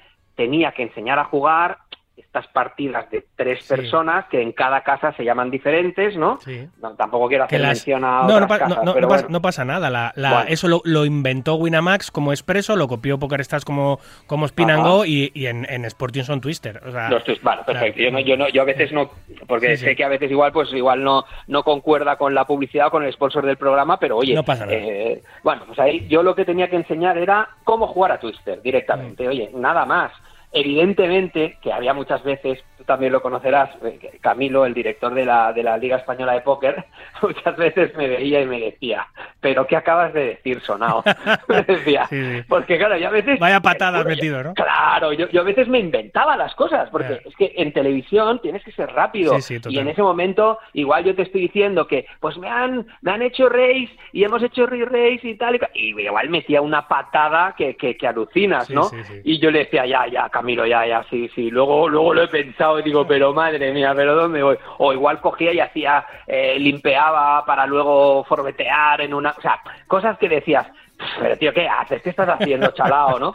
Entre que yo ya ni me acuerdo de lo que estudié y, y que ahí tienes, pues, escasos, pues, no sé cuántos minutos tenía yo, cinco o diez minutos para tirar rápido, rápido y llenar, que una de las cosas más difíciles en la tele es que tú cuando estás solo delante de la cámara tienes que llenar el espacio todo, Mm. tú, o sea, sin nadie más, eh, y es muy complicado la gente que nos vea, porque la gente que, que, que, que nos escucha ahora tiene que pensar que están mirando un agujero negro, que es, el, es la cámara, y es un agujero negro, durante 5 o 10 minutos, Sí, sin sí. equivocarte. Tú Sí, estás mirando un agujero negro y tu cabeza va a mil por hora. Mm. Entonces es muy complicado, es muy complicado, ¿eh? Parece que no, ¿eh? Parece una chorrada, ¿eh? Doy y fe. es muy fácil luego criticar, ¿eh? Sí, sí. Pero, pero es complicado, es muy complicado. Y más en una cosa que yo no domino. porque el hablar gusta, directamente pero yo no lo domino. hablar directamente al objetivo de una cámara y más el objetivo de una cámara en directo Sí. es muy complicado. Otra cosa es que te estén entrevistando en directo y tú no tengas que mirar al objetivo ni llevar el peso de la narración ni nada. Claro, Eso es claro. mucho más sencillo. Pero lo que tú hacías, llevar el peso de todo el programa y hablar en directo directamente al objetivo, eso, ojo que como, como te dé por quedarte en blanco, como te dé Claro. por... La puedes liar. Sí, sí. Sí, sí, sí, sí. Sí, sí, yo había veces, además, además, hay una cosa, seguramente igual con Winamax también nos pasa, que las casas de apuestas y de, y de, de- y de póker son muy estrictas y no quieren ni un mínimo error, eh, sobre todo en algo que sea una promoción. Claro, pero, sí, pero, pero porque, porque, porque, la- porque ahí está nuestro ministro, Mm. que si puede te mete el palo. total, y como te equivocaras en una cosa, nos jugábamos una demanda. Sí, sí. Entonces, claro, eso tienes un, tienes una presión que, que porque había veces que nos decían ahora no se puede decir oferta, por ejemplo, ¿no? O no se puede decir eh, descuento, por ejemplo, ¿eh? Y claro, tú, tú, y tú, tú ibas cagado porque decías, hostia, como me salga lo de descuento, es que, es que se les va a caer el pelo, ¿sabes? Sí, sí, sí. Y bueno, pero bueno, oye, yo creo que yo creo que salió bien y estuvimos un, un tiempo razonable que, que dejé yo, o sea, que, que yo dejé el programa que que no que no es que dijeran, oye, pues yo qué sé, eh, te echamos o, o que hubiera ningún problema. No hubo ningún problema, sino que yo simplemente mm, empecé a producir programas de televisión vi que era eh, un salto cualitativo que también me quitaba de este horario que a mí me partía porque los viernes me rompía y, y bueno y fue esta última etapa laboral que, que- digamos a- que, ahora, que estoy ahora. hi- hilando con lo que estás diciendo, eres, eres productor jefe eh, y hunter en Mega Televisión, em, que es una productora que, eh, que- bueno, que es grandecita. Tenéis sede en Madrid y en Barcelona, ¿no? Sí, sí, sí. Hombre, la verdad es que lleva, eh, nosotros como productora ya lleva 10 años, creo, 10 o 11, pero el bagaje de, de, digamos, de la gente, pues tiene, pues eso, 25, 30 años, ¿no? La gente que está editando o que está, o producción ejecutiva, pues han hecho mil programas que mucha gente conocerá y que son muy conocidos de otras cadenas, eh, pues Got cosas de estar así. Entonces, claro, eh, la gente que estamos ahí, pues somos, tenemos bagaje, tenemos bagaje, somos gente con, con un poco de peso específico. Y de hecho yo era colaborador en dos programas de televisión española que tenía esta productora, eh, y el productor ejecutivo un día me dice, oye tú, ven aquí, que yo lo que quiero es que estés dentro de, de la, digamos, de, de- de la, de la gente que piensa aquí dentro y que dirige un poco el cotarro y, y te voy a hacer una oferta. Y le dije, bueno, oye, yo, yo estoy, yo estoy abierto. a ver, cambiamos toda mi vida de movimientos y de pasión para estar en un despacho, pero bueno, vamos a probar. Y bueno, oye, no, no se nos está dando mal, ¿eh? No se nos está dando mal. En, en Telemadrid tenemos un programa, por ejemplo. Ah, sí. O sea, que tenéis ahí cerca. Sí, es un informativo de Casa Real que se llama Cámara Real. Que, Sí, sí. que, bueno, que lo han dado hace pocas horas, los domingos Jolín, pues mira, de- de- no, no sabía que, que estabas en esta productora y no sabía que producías programas de televisión, pero yo ahora mismo estoy intentando hacer una cosita para televisión de póker y, lo, y, los, y lo estoy intentando hacer con una productora que supongo que conoces, se llama Cuarzo. Claro, hombre. eh, si, si, si hubiese sabido eh, que tú estabas en una productora, es posible que hubiese hablado contigo, te hubiese dicho, oye, Claro. a ver si podemos mover esto, porque ahora mover póker en televisión no es fácil, con toda No, la, claro. con toda la, la normativa de publicidad, con todo lo que hay, por eso me está llevando más tiempo de lo previsto, Claro. pero bueno, ahí estoy luchándolo y si llego Bueno, a saber yo- qué tal, te lo, te lo hubiese Eh, propuesto. David, en cuanto colguemos, yo estoy abierto, ¿eh? Yo me quedo media horita más despierto, si quieres, ¿eh? Desde, desde- desde luego que si, que si no veo salida en el, con el actual proyecto, hablaría contigo porque teniendo una persona que es apasionada del póker, que gusta póker, encima produce programas de televisión, eras, eras, era, hubiese sido seguramente mi primera llamada, pero, pero a través de una tercera Bueno, yo- persona llegué a Cuarzo y ahora estoy Mm. intentándolo hacerlo así. no te preocupes que lo que queremos, yo también como espectador y como usuario de póker, como, como, como gente que le gusta el póker, lo que queremos es que te salga bien si puede ser, porque a mí me gusta y la- la- lo malo es que tenemos, tenemos este horario, este horario Ya. por ley, Sí. que, que bueno, que ahora los niños, y yo tengo, ¿eh? Van a poder hacer de todo, siendo menores, y esto, pues, esto es como si se fueran al infierno directamente, Sí, ¿no? totalmente, Pero totalmente. bueno, en fin, son las cosas que ojalá, yo creo que en un añito vamos a cambiar el tercio, pero bueno, ya veremos. A ver si es verdad. Bueno, pues eh, Enric, eh, ha sido un placer compartir esta horita contigo, estos eh, minutitos muy interesantes. No sé si tienes algún proyecto ahora en marcha, si vas a hacer alguna cosita de póker o si tienes pensado ju- seguir jugando o tienes el Pues- póker un poco en un cajón ahora mismo con todo el lío Bueno, de la yo productora. ahora el, el póker lo único que, que intento a veces es, bueno, si, alguna vez hemos coincidido, lo único que puedo jugar es la Liga Española de Póker, Hmm. me clasifico por satélite, pero la verdad no tengo tiempo nunca. Eh, los jueves cuando hacen los satélites no puedo alargarlo mucho, viajo a Madrid cada semana, es un poco lío, es un poco lío. Quería haber estado en Castellón, en, en- El en todo el festival. festival, no he podido ir, eh, o sea, es que ha sido, es un poco desastre todo. Ojalá, yo, ojalá que, que, que sí que pudiera y que me lo pudiera combinar, porque la verdad es que a mí me gustaría. Pero sobre todo yo me estoy volcando en, los proyectos televisivos porque ahora, por ejemplo, todas las plataformas como Netflix, Rakuten, Amazon eh, quieren productos y nosotros estamos eh, llevándoles productos de, mil cosas. Tenemos cosas de cocina, tenemos un docu-reality que ojalá nos salga bien y que, y que tenemos previsto empezar en diciembre. Eh, aquí en Televisión Española, pues seguramente cerramos un programa ya, ahora en julio. Eh, bueno, diferentes cosas que, bueno, por motivos un poco, te diría casi casi de, de ejecutivo agresivo, ¿sabes? De ejecutivo sí. yuppie como había antes, ¿no? Eh, pues me, me toca estar más. Pero bueno, oye, suficiente es que nos dejen estar aquí, que hemos superado una etapa muy chunga, muy chunga, como la pandemia, eh, a nivel salud y que oye y que y que, y que te, y, bueno y que voy a hacer una cosa y que me voy a, me voy a coger tu, tu invitación para, para este programa y yo te voy a llevar tú juegas a pádel o no yo, mira, yo he jugado a tenis muchos años de, de mm. mi vida. Estoy intentando aprender, pero no tengo tiempo a, a, a badminton. He jugado a pádel, pero tengo que reconocer, tío, que soy una soy un jugador súper individualista. Eh, soy muy picado, muy picado. No llevo nada bien que mi pareja, porque he jugado también mucho al frontón de pareja, de, sí, de, de dos. Sí, sí. Nunca he llevado bien los errores de, de mi compañero de equipo. Eh, entonces, el pádel no se me ajusta, a pesar de que con, con, el deporte de raqueta me muevo bien, porque también juego mucho ping-pong y tal. Eh, prefiero jugar solo, tío. Por eso, me, por eso juego más tenis y ahora quiero aprender a badminton, porque es un juego que juegas más solo y no puedes echar la culpa a nadie. Tu error es tuyo. Entonces, una, soy... es, una lástima porque te iba a hacer yo venir ahora a mi programa, ¿sabes? Pero yo a tu programa voy, voy, en, y, voy encantado. Y hablamos de pádel y de póker también. Oye, que la gente del pádel, ya te digo que les gusta, que hay mucha gente de, de, de póker que le gusta sí, el pádel sí. y al revés. Pues nos traemos ahí a Steve o o alguno de los que tú conozcas por ahí. No sé si ahora el que viene, Drácula tiene poca pinta de, de jugar a pádel. Ojo, ojo, Drácula es muy buen jugador de tenis, ¿eh? La que ahora ya está como está, pero, pues, pero es muy buen jugador de tenis, ¿eh? Es buen jugador de raqueta, Drácula.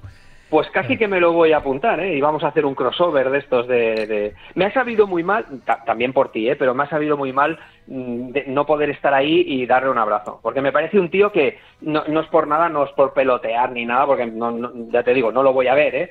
Pero es un tío, eh, un personaje, porque es personaje. Personajes como Álvaro, yo creo que si no existieran en el póker los tendríamos que inventar. Sin duda, sin duda. Porque dan, dan una vidilla y un buen rollo que que aunque sea a distancia que, que, vale la pena y que son y que son parte del enganche no de la gente de que, de que haya ¿no? ese feedback, ¿no? ese engagement totalmente, con, con total, el público. Totalmente de acuerdo. La figura de Álvaro Marino en el mundo del póker, además que lleva desde el primer año, ¿sabes? Porque yo a Drácula lo conozco no, en una partida en el año 2002 o 2003. Él, oh. lleva, él lleva toda la vida jugando y no sé, la cantidad claro. de gente que habrá empezado a jugar por, por, las, por esa simpatía de Drácula en la mesa bueno, o, o, ha continuado te, haciéndolo. Te puedo contar una mini anécdota sí, sí. última ya final. Sí, sí. Mira, yo, yo trabajaba en Qué tiempo tan feliz y en Está pasando de Telecinco. Está pasando hace mil años, ¿eh? un programa que daban por las tardes y tal. Eh, y cogía a la vez cada, pues, cada dos días o cada tres días y me iba a Barcelona-Madrid. Y yo eh, en la estación de Sanz compraba el Planet Poker, ¿vale? Sí, sí, Revista extinguida ya, que salía mensual y que yo siempre me quejaba, joder, que es lunes y no la habéis traído, no sé qué, al kiosquero de allí de, de, de la estación. Entonces yo conocía pues a estos, a, a, a, Drácula, a ti que también estabas por ahí, eh, os conocía a todos de revista, a Matos, eh, cuáles eran los míticos, pues, pues eh, no sé, los que, los que estaban en aquel momento. Y yo a todos os conocía dentro de esa revista. Eh, y, sí, sí. y mi, mi, mi, trayecto a Madrid era eso, ¿sabes? Entonces, luego cuando he podido ir conociendo a gente, pues, bueno, pues eso, te da la sensación de que hacéis un poco el enganche con el, con el público normal de, pues eso, que nos gusta el póker y que no somos grandes jugadores, pero que nos gusta estar ahí.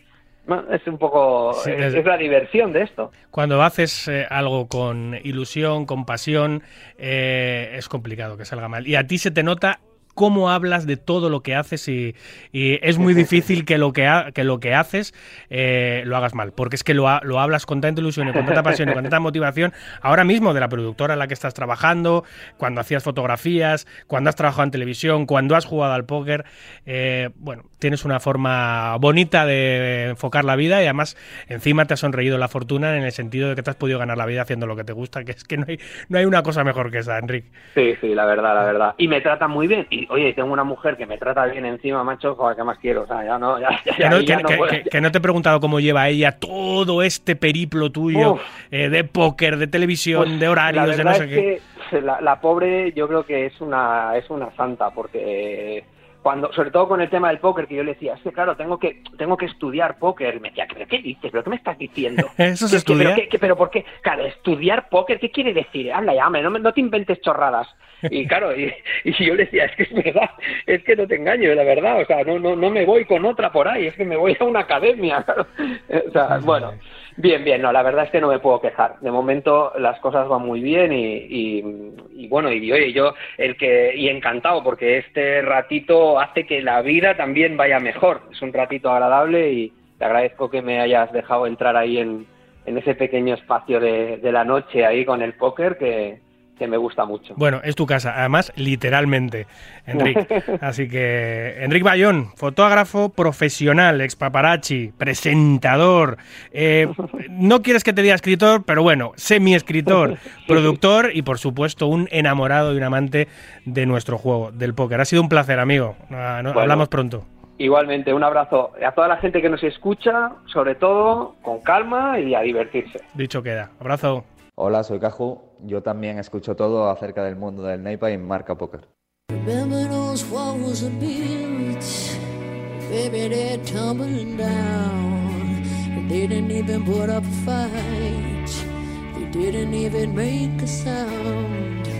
I found a way to let you in, but I never really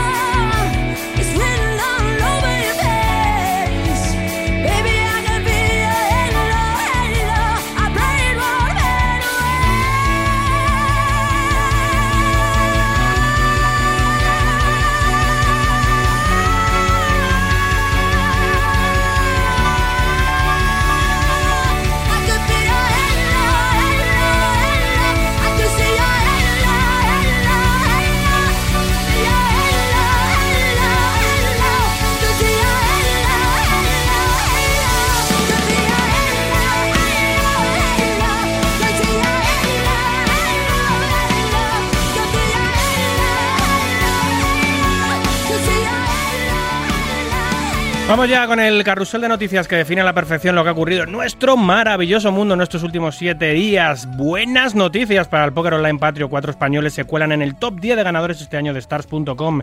Se trata de Ignacio Morón, Roberto Pérez, José María Jiménez y Vicente Delgado. Enhorabuena. Una huelga de los trabajadores del casino Cirsa de Valencia obliga a PokerStars a cancelar el Road to PCPC que se iba a haber disputado esta semana. Antes del principio del día 1A, los trabajadores del casino se plantaron en una huelga que imposibilitó su inicio.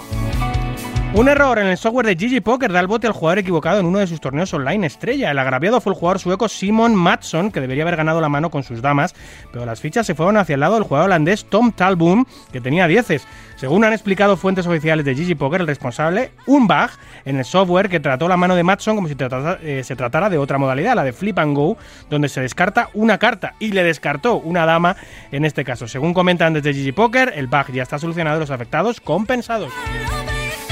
La empresa Israel 88 Holdings completa finalmente la adquisición de William Hill. De este modo se convierte en una de las principales empresas de apuestas y juego online del mundo. En nuestro repaso a la actualidad en World Series of Poker, el jugador norteamericano Dan Cates se lleva por segundo año consecutivo el Players Championship de 50.000 dólares de inscripción para un premio de un millón y medio. Finalmente, y por recomendación médica, el papá del póker norteamericano de 88 años, Doyle Branson, no jugará el evento principal de la World Series of Poker ni ningún evento paralelo. Así lo dio a conocer él mismo a través de su cuenta de Twitter. Y una de las imágenes de esta series la ha protagonizado el jugador canadiense Daniel Negranu tras un bad beat en el 250.000 High Roller, eh, donde estalla y rompe su cámara contra el suelo después de golpearla primero contra el tapete. Todo quedó grabado en el móvil de un anónimo jugador que allí se encontraba y el vídeo de la rabieta acabó viralizándose en redes sociales, poniendo de manifiesto una vez más el mal genio del jugador canadiense. El número uno de ajedrez del mundo, el gran maestro sueco Magnus Carlsen, confirma en una entrevista para el canal Chess24 que participará en el evento principal de World Series of Poker, claro que sí. Macao, la meca del juego, podría, según Morgan Stanley, cerrar el año con pérdidas cercanas a los 25.000 millones de dólares. Se espera que la deuda neta de seis casinos ubicadas en Las Vegas asiática alcance los 25.000 millones para fines de año y aumente a los 27.000 millones dentro de los próximos dos. También afirman que los retrasos prolongados en la reapertura solo agravarán eh, la crisis del mercado asiático. Lucha total de las grandes salas online internacionales contra los tramposos y Party Poker fue la que abrió el melón sugiriendo una lista negra internacional de jugadores. Es ahora la sala asiática GG la que inicia la creación de un jurado que juzgue los posibles malos actos de los jugadores en su sala. El jurado estará integrado por jugadores reputados de la talla de Jason Kuhn, Fidel Holt, Andrew Lichtenberger, Seth Davis o Nick Petrangelo. Los miembros del jurado serán requeridos para investigar los problemas de seguridad que puedan darse en cuanto a asistencia en tiempo real, el RTA, ghosting o cualquier otra actividad ilegal. Los castigos irán desde un simple warning, la suspensión de la cuenta o incluso el baneo permanente y la confiscación de fondos. Además, el jurado trabajará para instalar estas reglas en algunos de los operadores live más importantes, como las World Series of Poker, el World Poker Tour, la Street Poker Series, el Poker After Dark, el Kings Casino, el Asian Poker Tour y muchos otros. El propósito no es solo expulsar a los tramposos de Gigi, también tratar de eliminarlos por completo y eliminar las trampas en el póker online y en vivo. Por su parte, Poker Stars también en una decisión sin precedentes, banea a sus jugadores online tramposos, también de sus muchos eventos en vivo. Esperemos que todas estas buenas medidas puedan acabar con las malas artes de algunos en nuestra industria. El exjugador del Fútbol Club Barcelona y del Real Madrid, actual presidente del Real Valladolid, Ronaldo Nazario, nuevo embajador de Betfair Internacional. Esta decisión ratifica el interés de la plataforma en el mercado sudamericano, donde tiene los derechos de la Liga de Fútbol brasileña y es sponsor también, eh, sponsor oficial de la Copa Libertadoras. Y cerramos con la nueva curiosa idea del jugador británico Patrick Leonard, que propone un torneo al más puro estilo reality show. La idea incluye votar por el jugador más tóxico de la mesa para eliminarle de la partida, y esto lo ha comentado a través de su Twitter, donde sugiere limpiar de toxicidad las mesas de póker. Es una especie de fusión entre una partida normal y un reality show. La intención es premiar el buen comportamiento en las mesas y la mecánica sería eliminar en cada mesa y a cada hora para que deje y abandone la mesa todos los eh, a los a esto, todos estos trolls. Todos los eliminados se unirán en nuevas mesas y según Patrick esto motivaría a la gente para ser más divertida, no demoraría las decisiones en las mesas, se jugaría más a gusto y desinhibido, etcétera. Y todos además todos los tramposos juntitos, los gruñones, los maleducados, los trolls en un solo lugar. No sé yo, curiosa iniciativa, pero muy poco factible operativa, la verdad. Escuchas Marca Póker, el deporte rey de picas.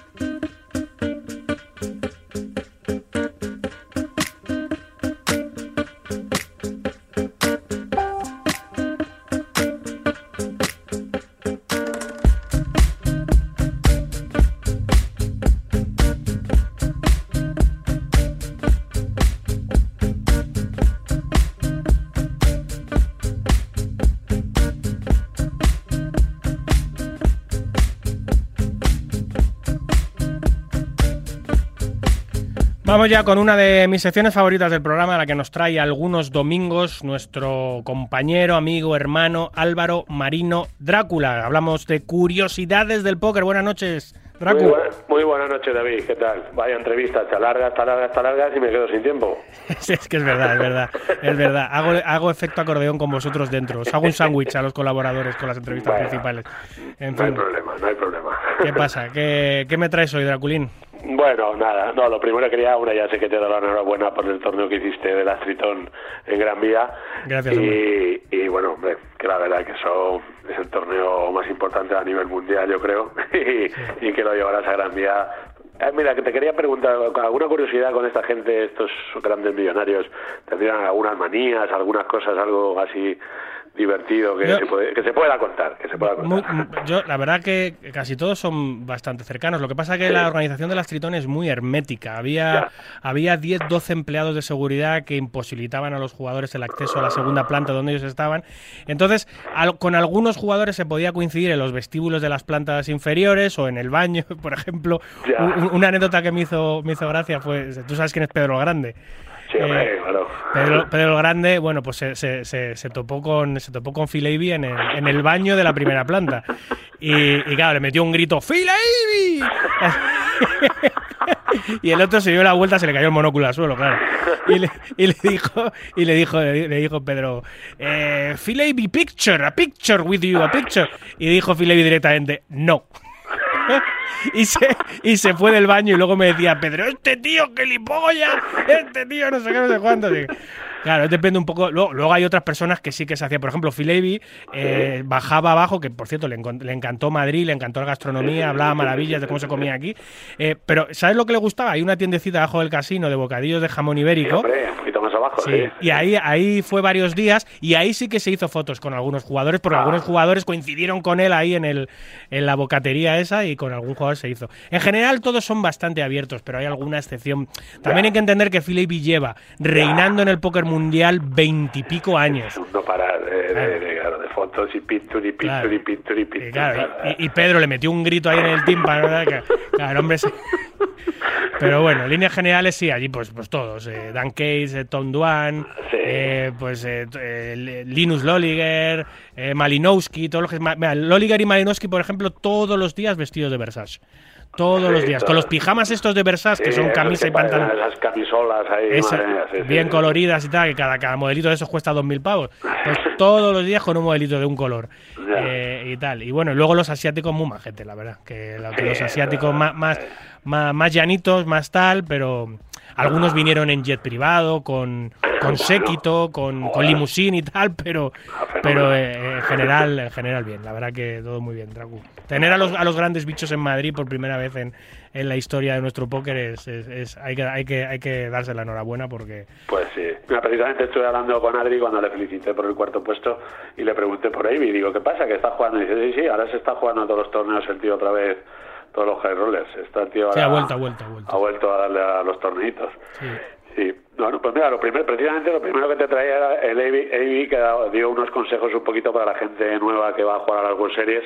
Vamos, cuatro pinceladas, pero que bueno, comentarles un poquito que la primera que vaya a ver, que va- la primera vez que vayan a ver, la- o sea, jugar World Series y tal, pues bueno, que se lo tomen con calma, que vayan a su ritmo, que no jueguen nunca por encima de sus posibilidades a nivel económico, que se lo tomen para disfrutar, bueno, para pasarlo bien y bueno, y que si tienes la capacidad de ir pinchando y poder ir subiendo de nivel, que lo hagas y que si no, estate tranquilito y, y no te pases, ¿no? Entonces él habla un poco, eh, da esos consejos, bueno, en general a, a- a la gente nueva, ¿no? Y rutinas como hacer ejercicio, comida sana, rodearse de gente con más experiencia y tal, bueno, pues es una de las cosas que comentó pues antes de empezar las World Series, justo como estamos hablando de Phil pues mira, Mira, a- eh, aprovechando lo, aprovechando lo que me, has preguntado de las Tritón y aprovechando justo esta, esta primera noticia que habla de consejos de Phil Avey, Sí. eh, me ha recordado otra anécdota de las más de las más heavies que eh, te, voy a, co- te voy a contar dos muy graciosas.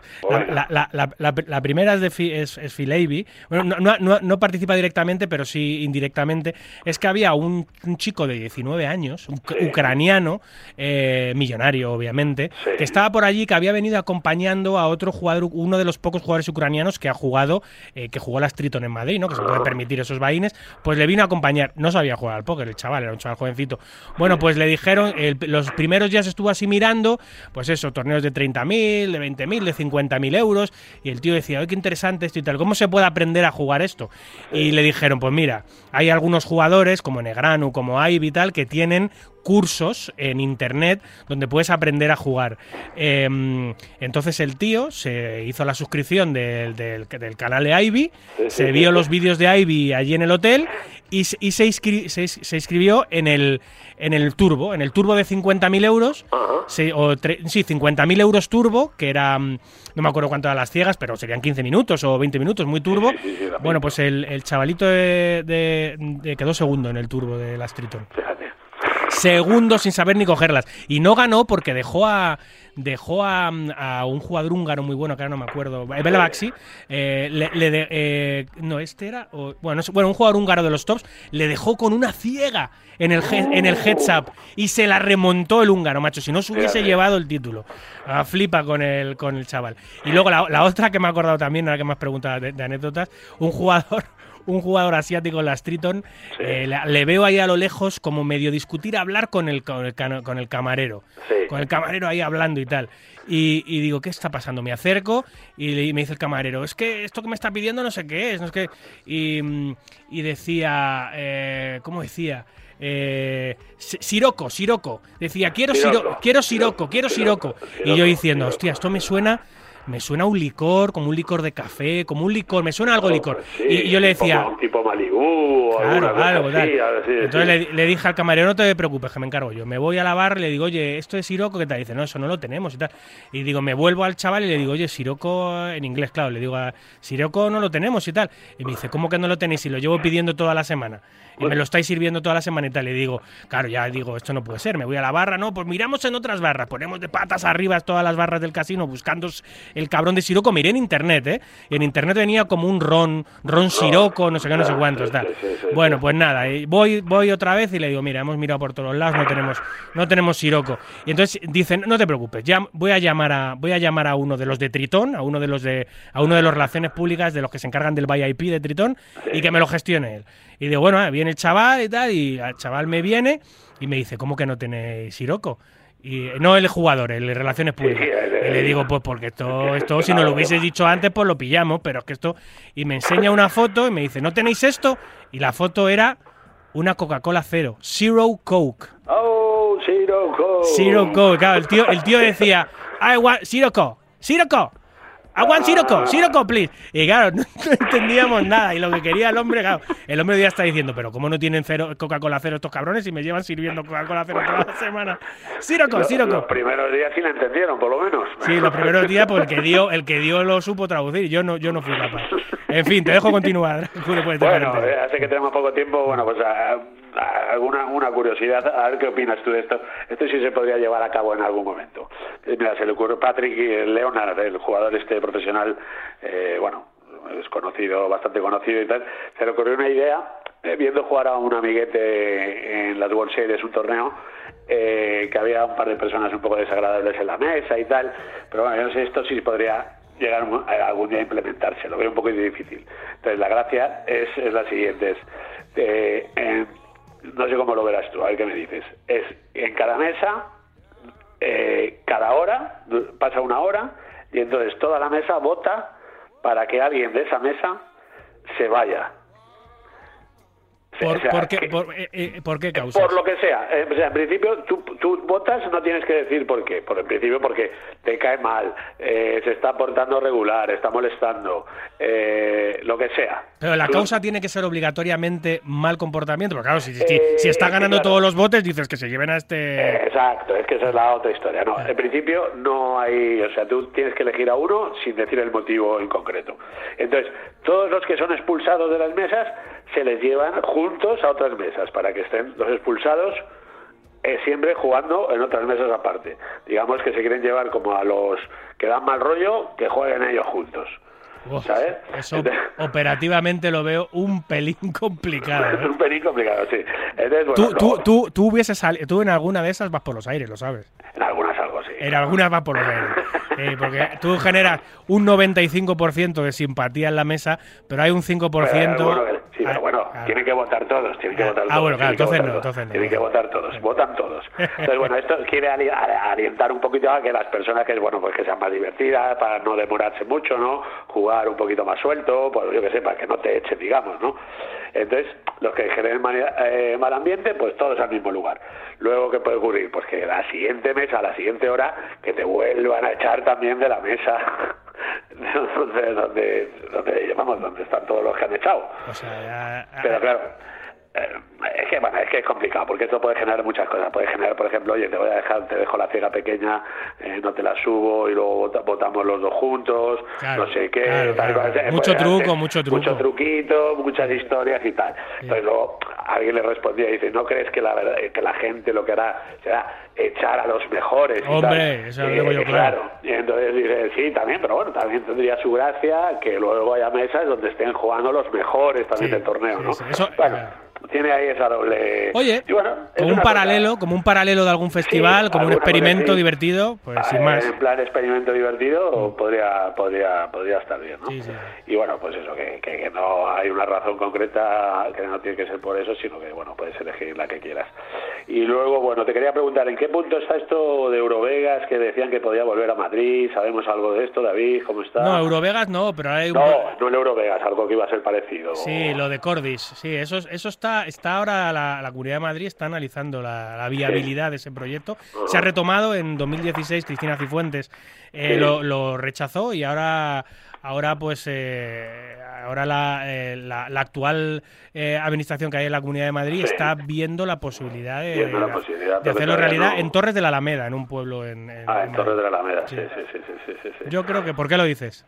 No, es que leí la noticia y por si sabías tú un poco más de cómo estaba el tema, si había evolucionado o simplemente quedó... Están, están en ello, están en ello. Están en ello. Ya, ya, Sí, ya, Bueno, luego podemos hablar, va, te comento que tenemos poco tiempo, Negranu, que se le está dando la cosa bastante mal, has visto que tuvo unos gestos feos Sí. ahí en una mesa. Sí, sí. Eh, bueno, ingresó al llegar medio millón allí en el cajero de allí del casino, luego tuvo que ingresar otro medio millón y él ha dicho que eh, antes de empezar dijo que iba a jugar torneos por valor de 1.700.000, entonces ya solo le quedaban 700.000 y está la cosa fea porque ha tenido que tirar dos balas en el de 250, a todos los high rollers que ha jugado pues no, no ha hecho gran cosa y bueno, pues nada, esto bueno, Claro, pues cosas pasan, como no sé. enseñanzas un poco, pues bueno, pues enseñanzas, pues eh, saber la importancia de tener muy claro que en el camino de un Hombre. de torneos es muy complicado y que te pueden pasar decenas de torneos sin cobrar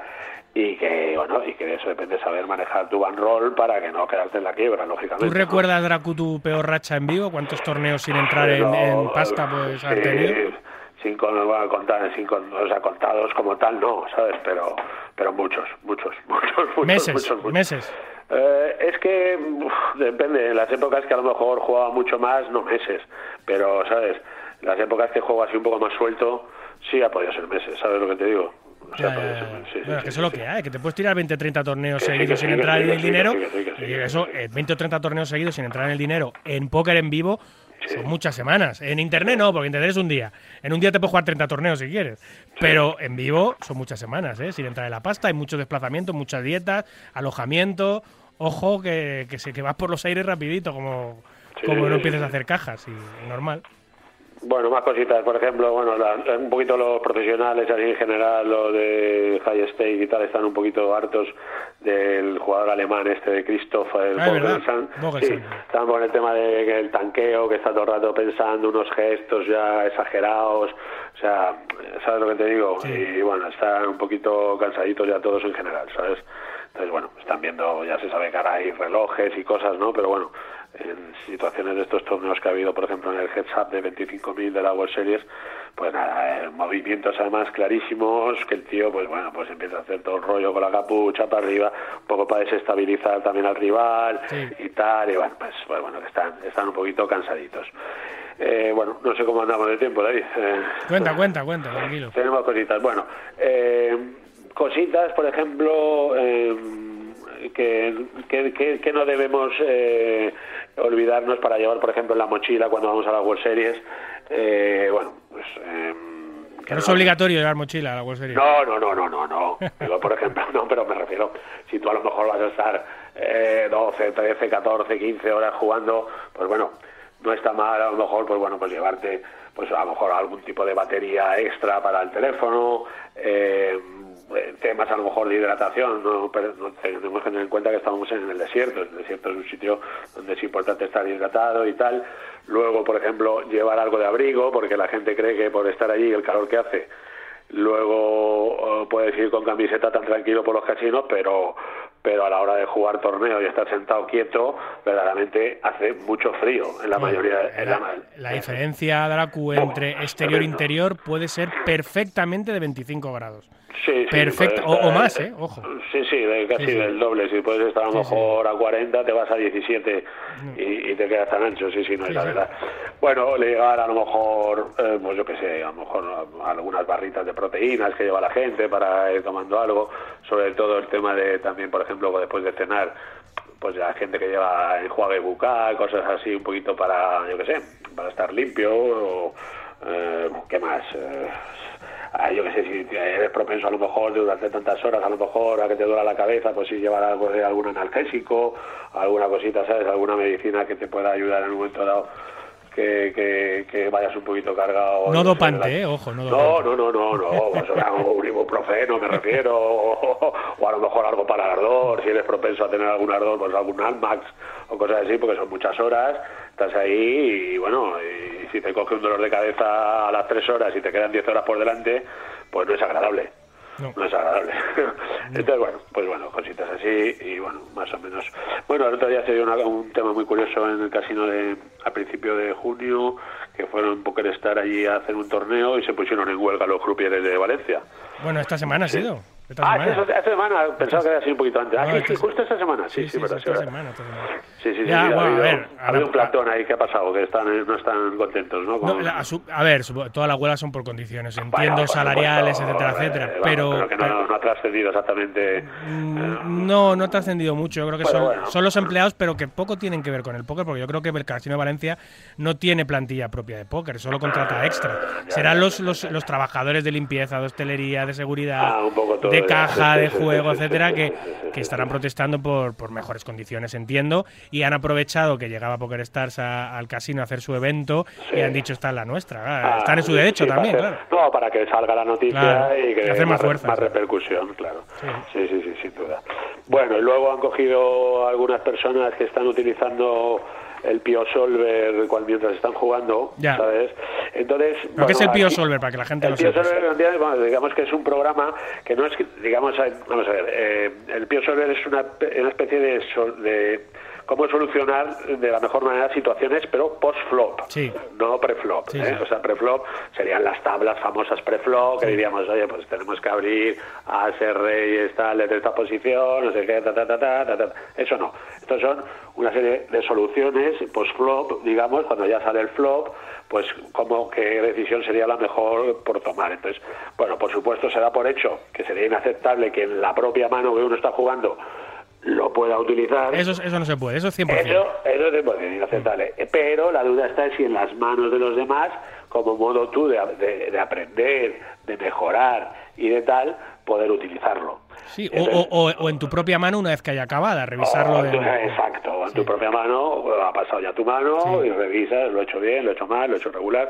mejor esta línea, mejor esta otra. Entonces, bueno. ¿Tú no qué sé, piensas, eh? se me hace un poco artificial, ¿no? Estamos jugando en vivo, yo qué sé, ¿sabes? Es que. pff, no, yo como somos de la vieja escuela un poco, pues como que no termino de verlo, ¿no?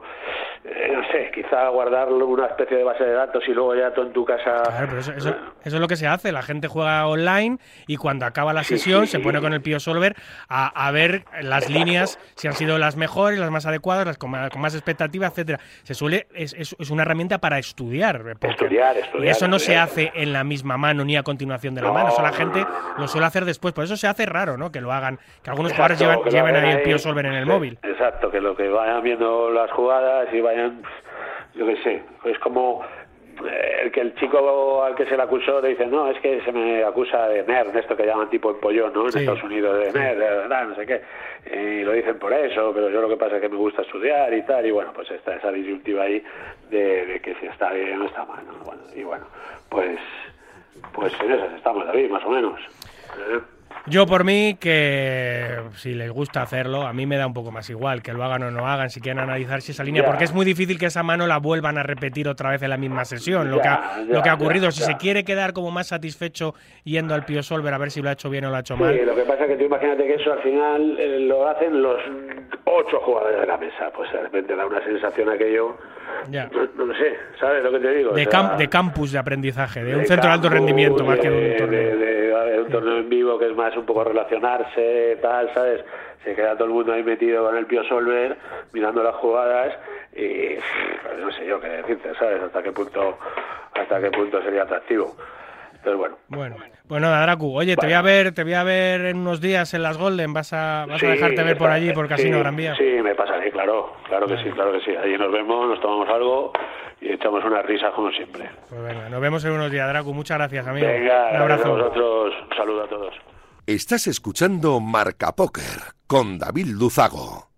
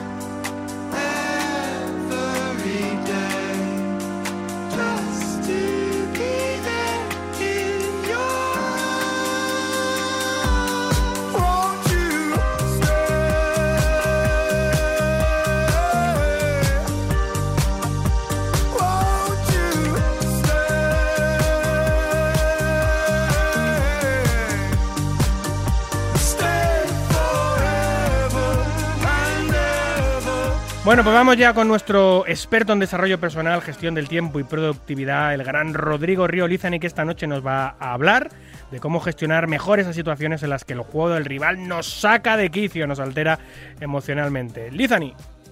Buenas noches David y por supuesto buenas noches a todas las personas que nos acompañan en la madrugada de hoy.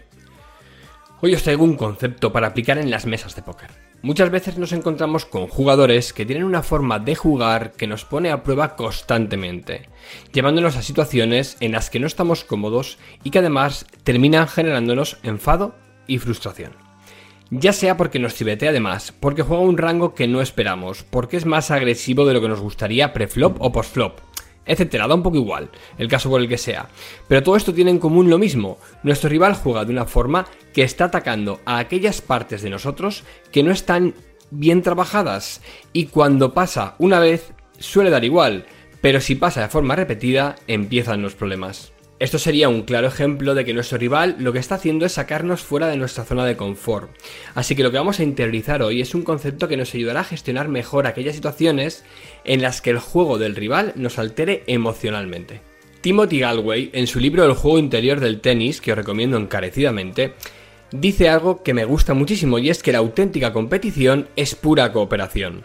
Es un concepto maravilloso, pero conviene bajarlo a tierra para poder utilizarlo. ¿Qué quiere decir que la auténtica competición es pura cooperación? Pues algo muy sencillo. Tu rival va a atacar tus puntos débiles. Eso quiere decir que el rival te va a coachear de forma gratuita mostrándote qué partes de tu juego necesitas mejorar. Además, te va a dar la oportunidad de practicarlas en el momento y encima te está contando lo que necesitas mejorar para poder derrotarle. Por eso, cuando dos personas compiten, cooperan enseñándole uno al otro esos puntos de mejora, permitiéndole que los practiquen y mostrándole qué necesitan para poder derrotarse uno al otro. Esto unido al hecho de que solo van a enfadarte aquellas jugadas que te pongan en situaciones incómodas, nos da un potente cóctel de información. Date cuenta que si tu rival te juega de una forma en la que terminas en una situación que dominas, ganes o pierdas, estás en paz, porque terminas aplicando un conjunto de conocimientos que dominas. En cambio, si tu rival te lleva a una decisión que no tienes clara, eso te va a generar incertidumbre, falta de confianza, que normalmente proyectarás en forma de enfado o frustración. Por eso, cuando yo realmente poseo los conocimientos o domino una situación, da igual que termine en ella. En cambio, son aquellas situaciones que me exponen las que más frustración me generan. Ese jugador que te pone en situaciones incómodas en verdad está cooperando contigo para mostrarte aquellas cosas de tu juego que necesitan ser mejoradas o revisadas. Entiendo que pueda molestarte, pero en verdad lo correcto es mostrar agradecimiento, ya que te acaba de deletrear por dónde has de continuar mejorando el apartado técnico cara a un futuro. Lo ideal para gestionar el enfado en estas circunstancias es crear una autoinstrucción que te recuerde esto que te acabo de explicar. Repitamos pues. La auténtica competición es pura cooperación. Cuando compito, mi rival me enseña mis puntos débiles, que además intentará explotar, permitiéndome de esta forma tener múltiples oportunidades para practicarlos. Además, aprendo qué necesito mejorar, y encima sé que cuando lo mejore estaré más cerca de derrotar a mi rival. Cuando mi rival explota estos puntos débiles, es normal sentirse frustrado, enfadado o molesto. Básicamente estarás incómodo, porque estás ante una situación que se encuentra fuera de la zona de confort, y por lo tanto sentirás ese malestar o esa inquietud por la incertidumbre derivada, y por la falta de práctica ante esta situación. Lo que he de hacer en ese caso es anotar la situación, comprometerme a trabajarla fuera de las mesas y decirme a mí mismo estoy creciendo, al tiempo que agradezco mentalmente el aprendizaje que se derivará de esta experiencia. Ya que amigo mío, el crecimiento no está en aquellas cosas que ya sabes hacer, sino en aquellas cosas en las que no eres bueno y que cuando enfrentas, sin el enfoque correcto, te están generando enfado. Por eso, gracias a este nuevo enfoque, con la práctica afrontarás estas situaciones sin molestias, con cierta inquietud, por supuesto, pero con la claridad de que podrás crecer gracias a ellas. Por eso, la próxima vez que te encuentres ante un spot que te está molestando, pregúntate si lo dominas o no lo dominas. Y si no lo dominas, ya sabes qué tienes que hacer. Os invito a que lo probéis y me contéis qué tal os va. Un fuerte abrazo como siempre y muy buenas noches. Chao, chao.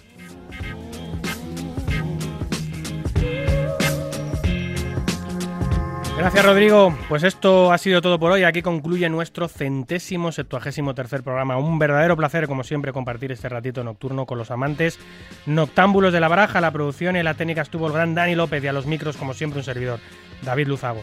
Recuerden, para jugar al póker online, no lo duden, jueguen en winamax.es, la plataforma número uno de eventos online de nuestro país. Cuídense mucho, cuiden de los suyos y continúen, por favor, respetando las indicaciones sanitarias. No a la invasión, no a la guerra. Hasta el próximo domingo, amigos. Adiós.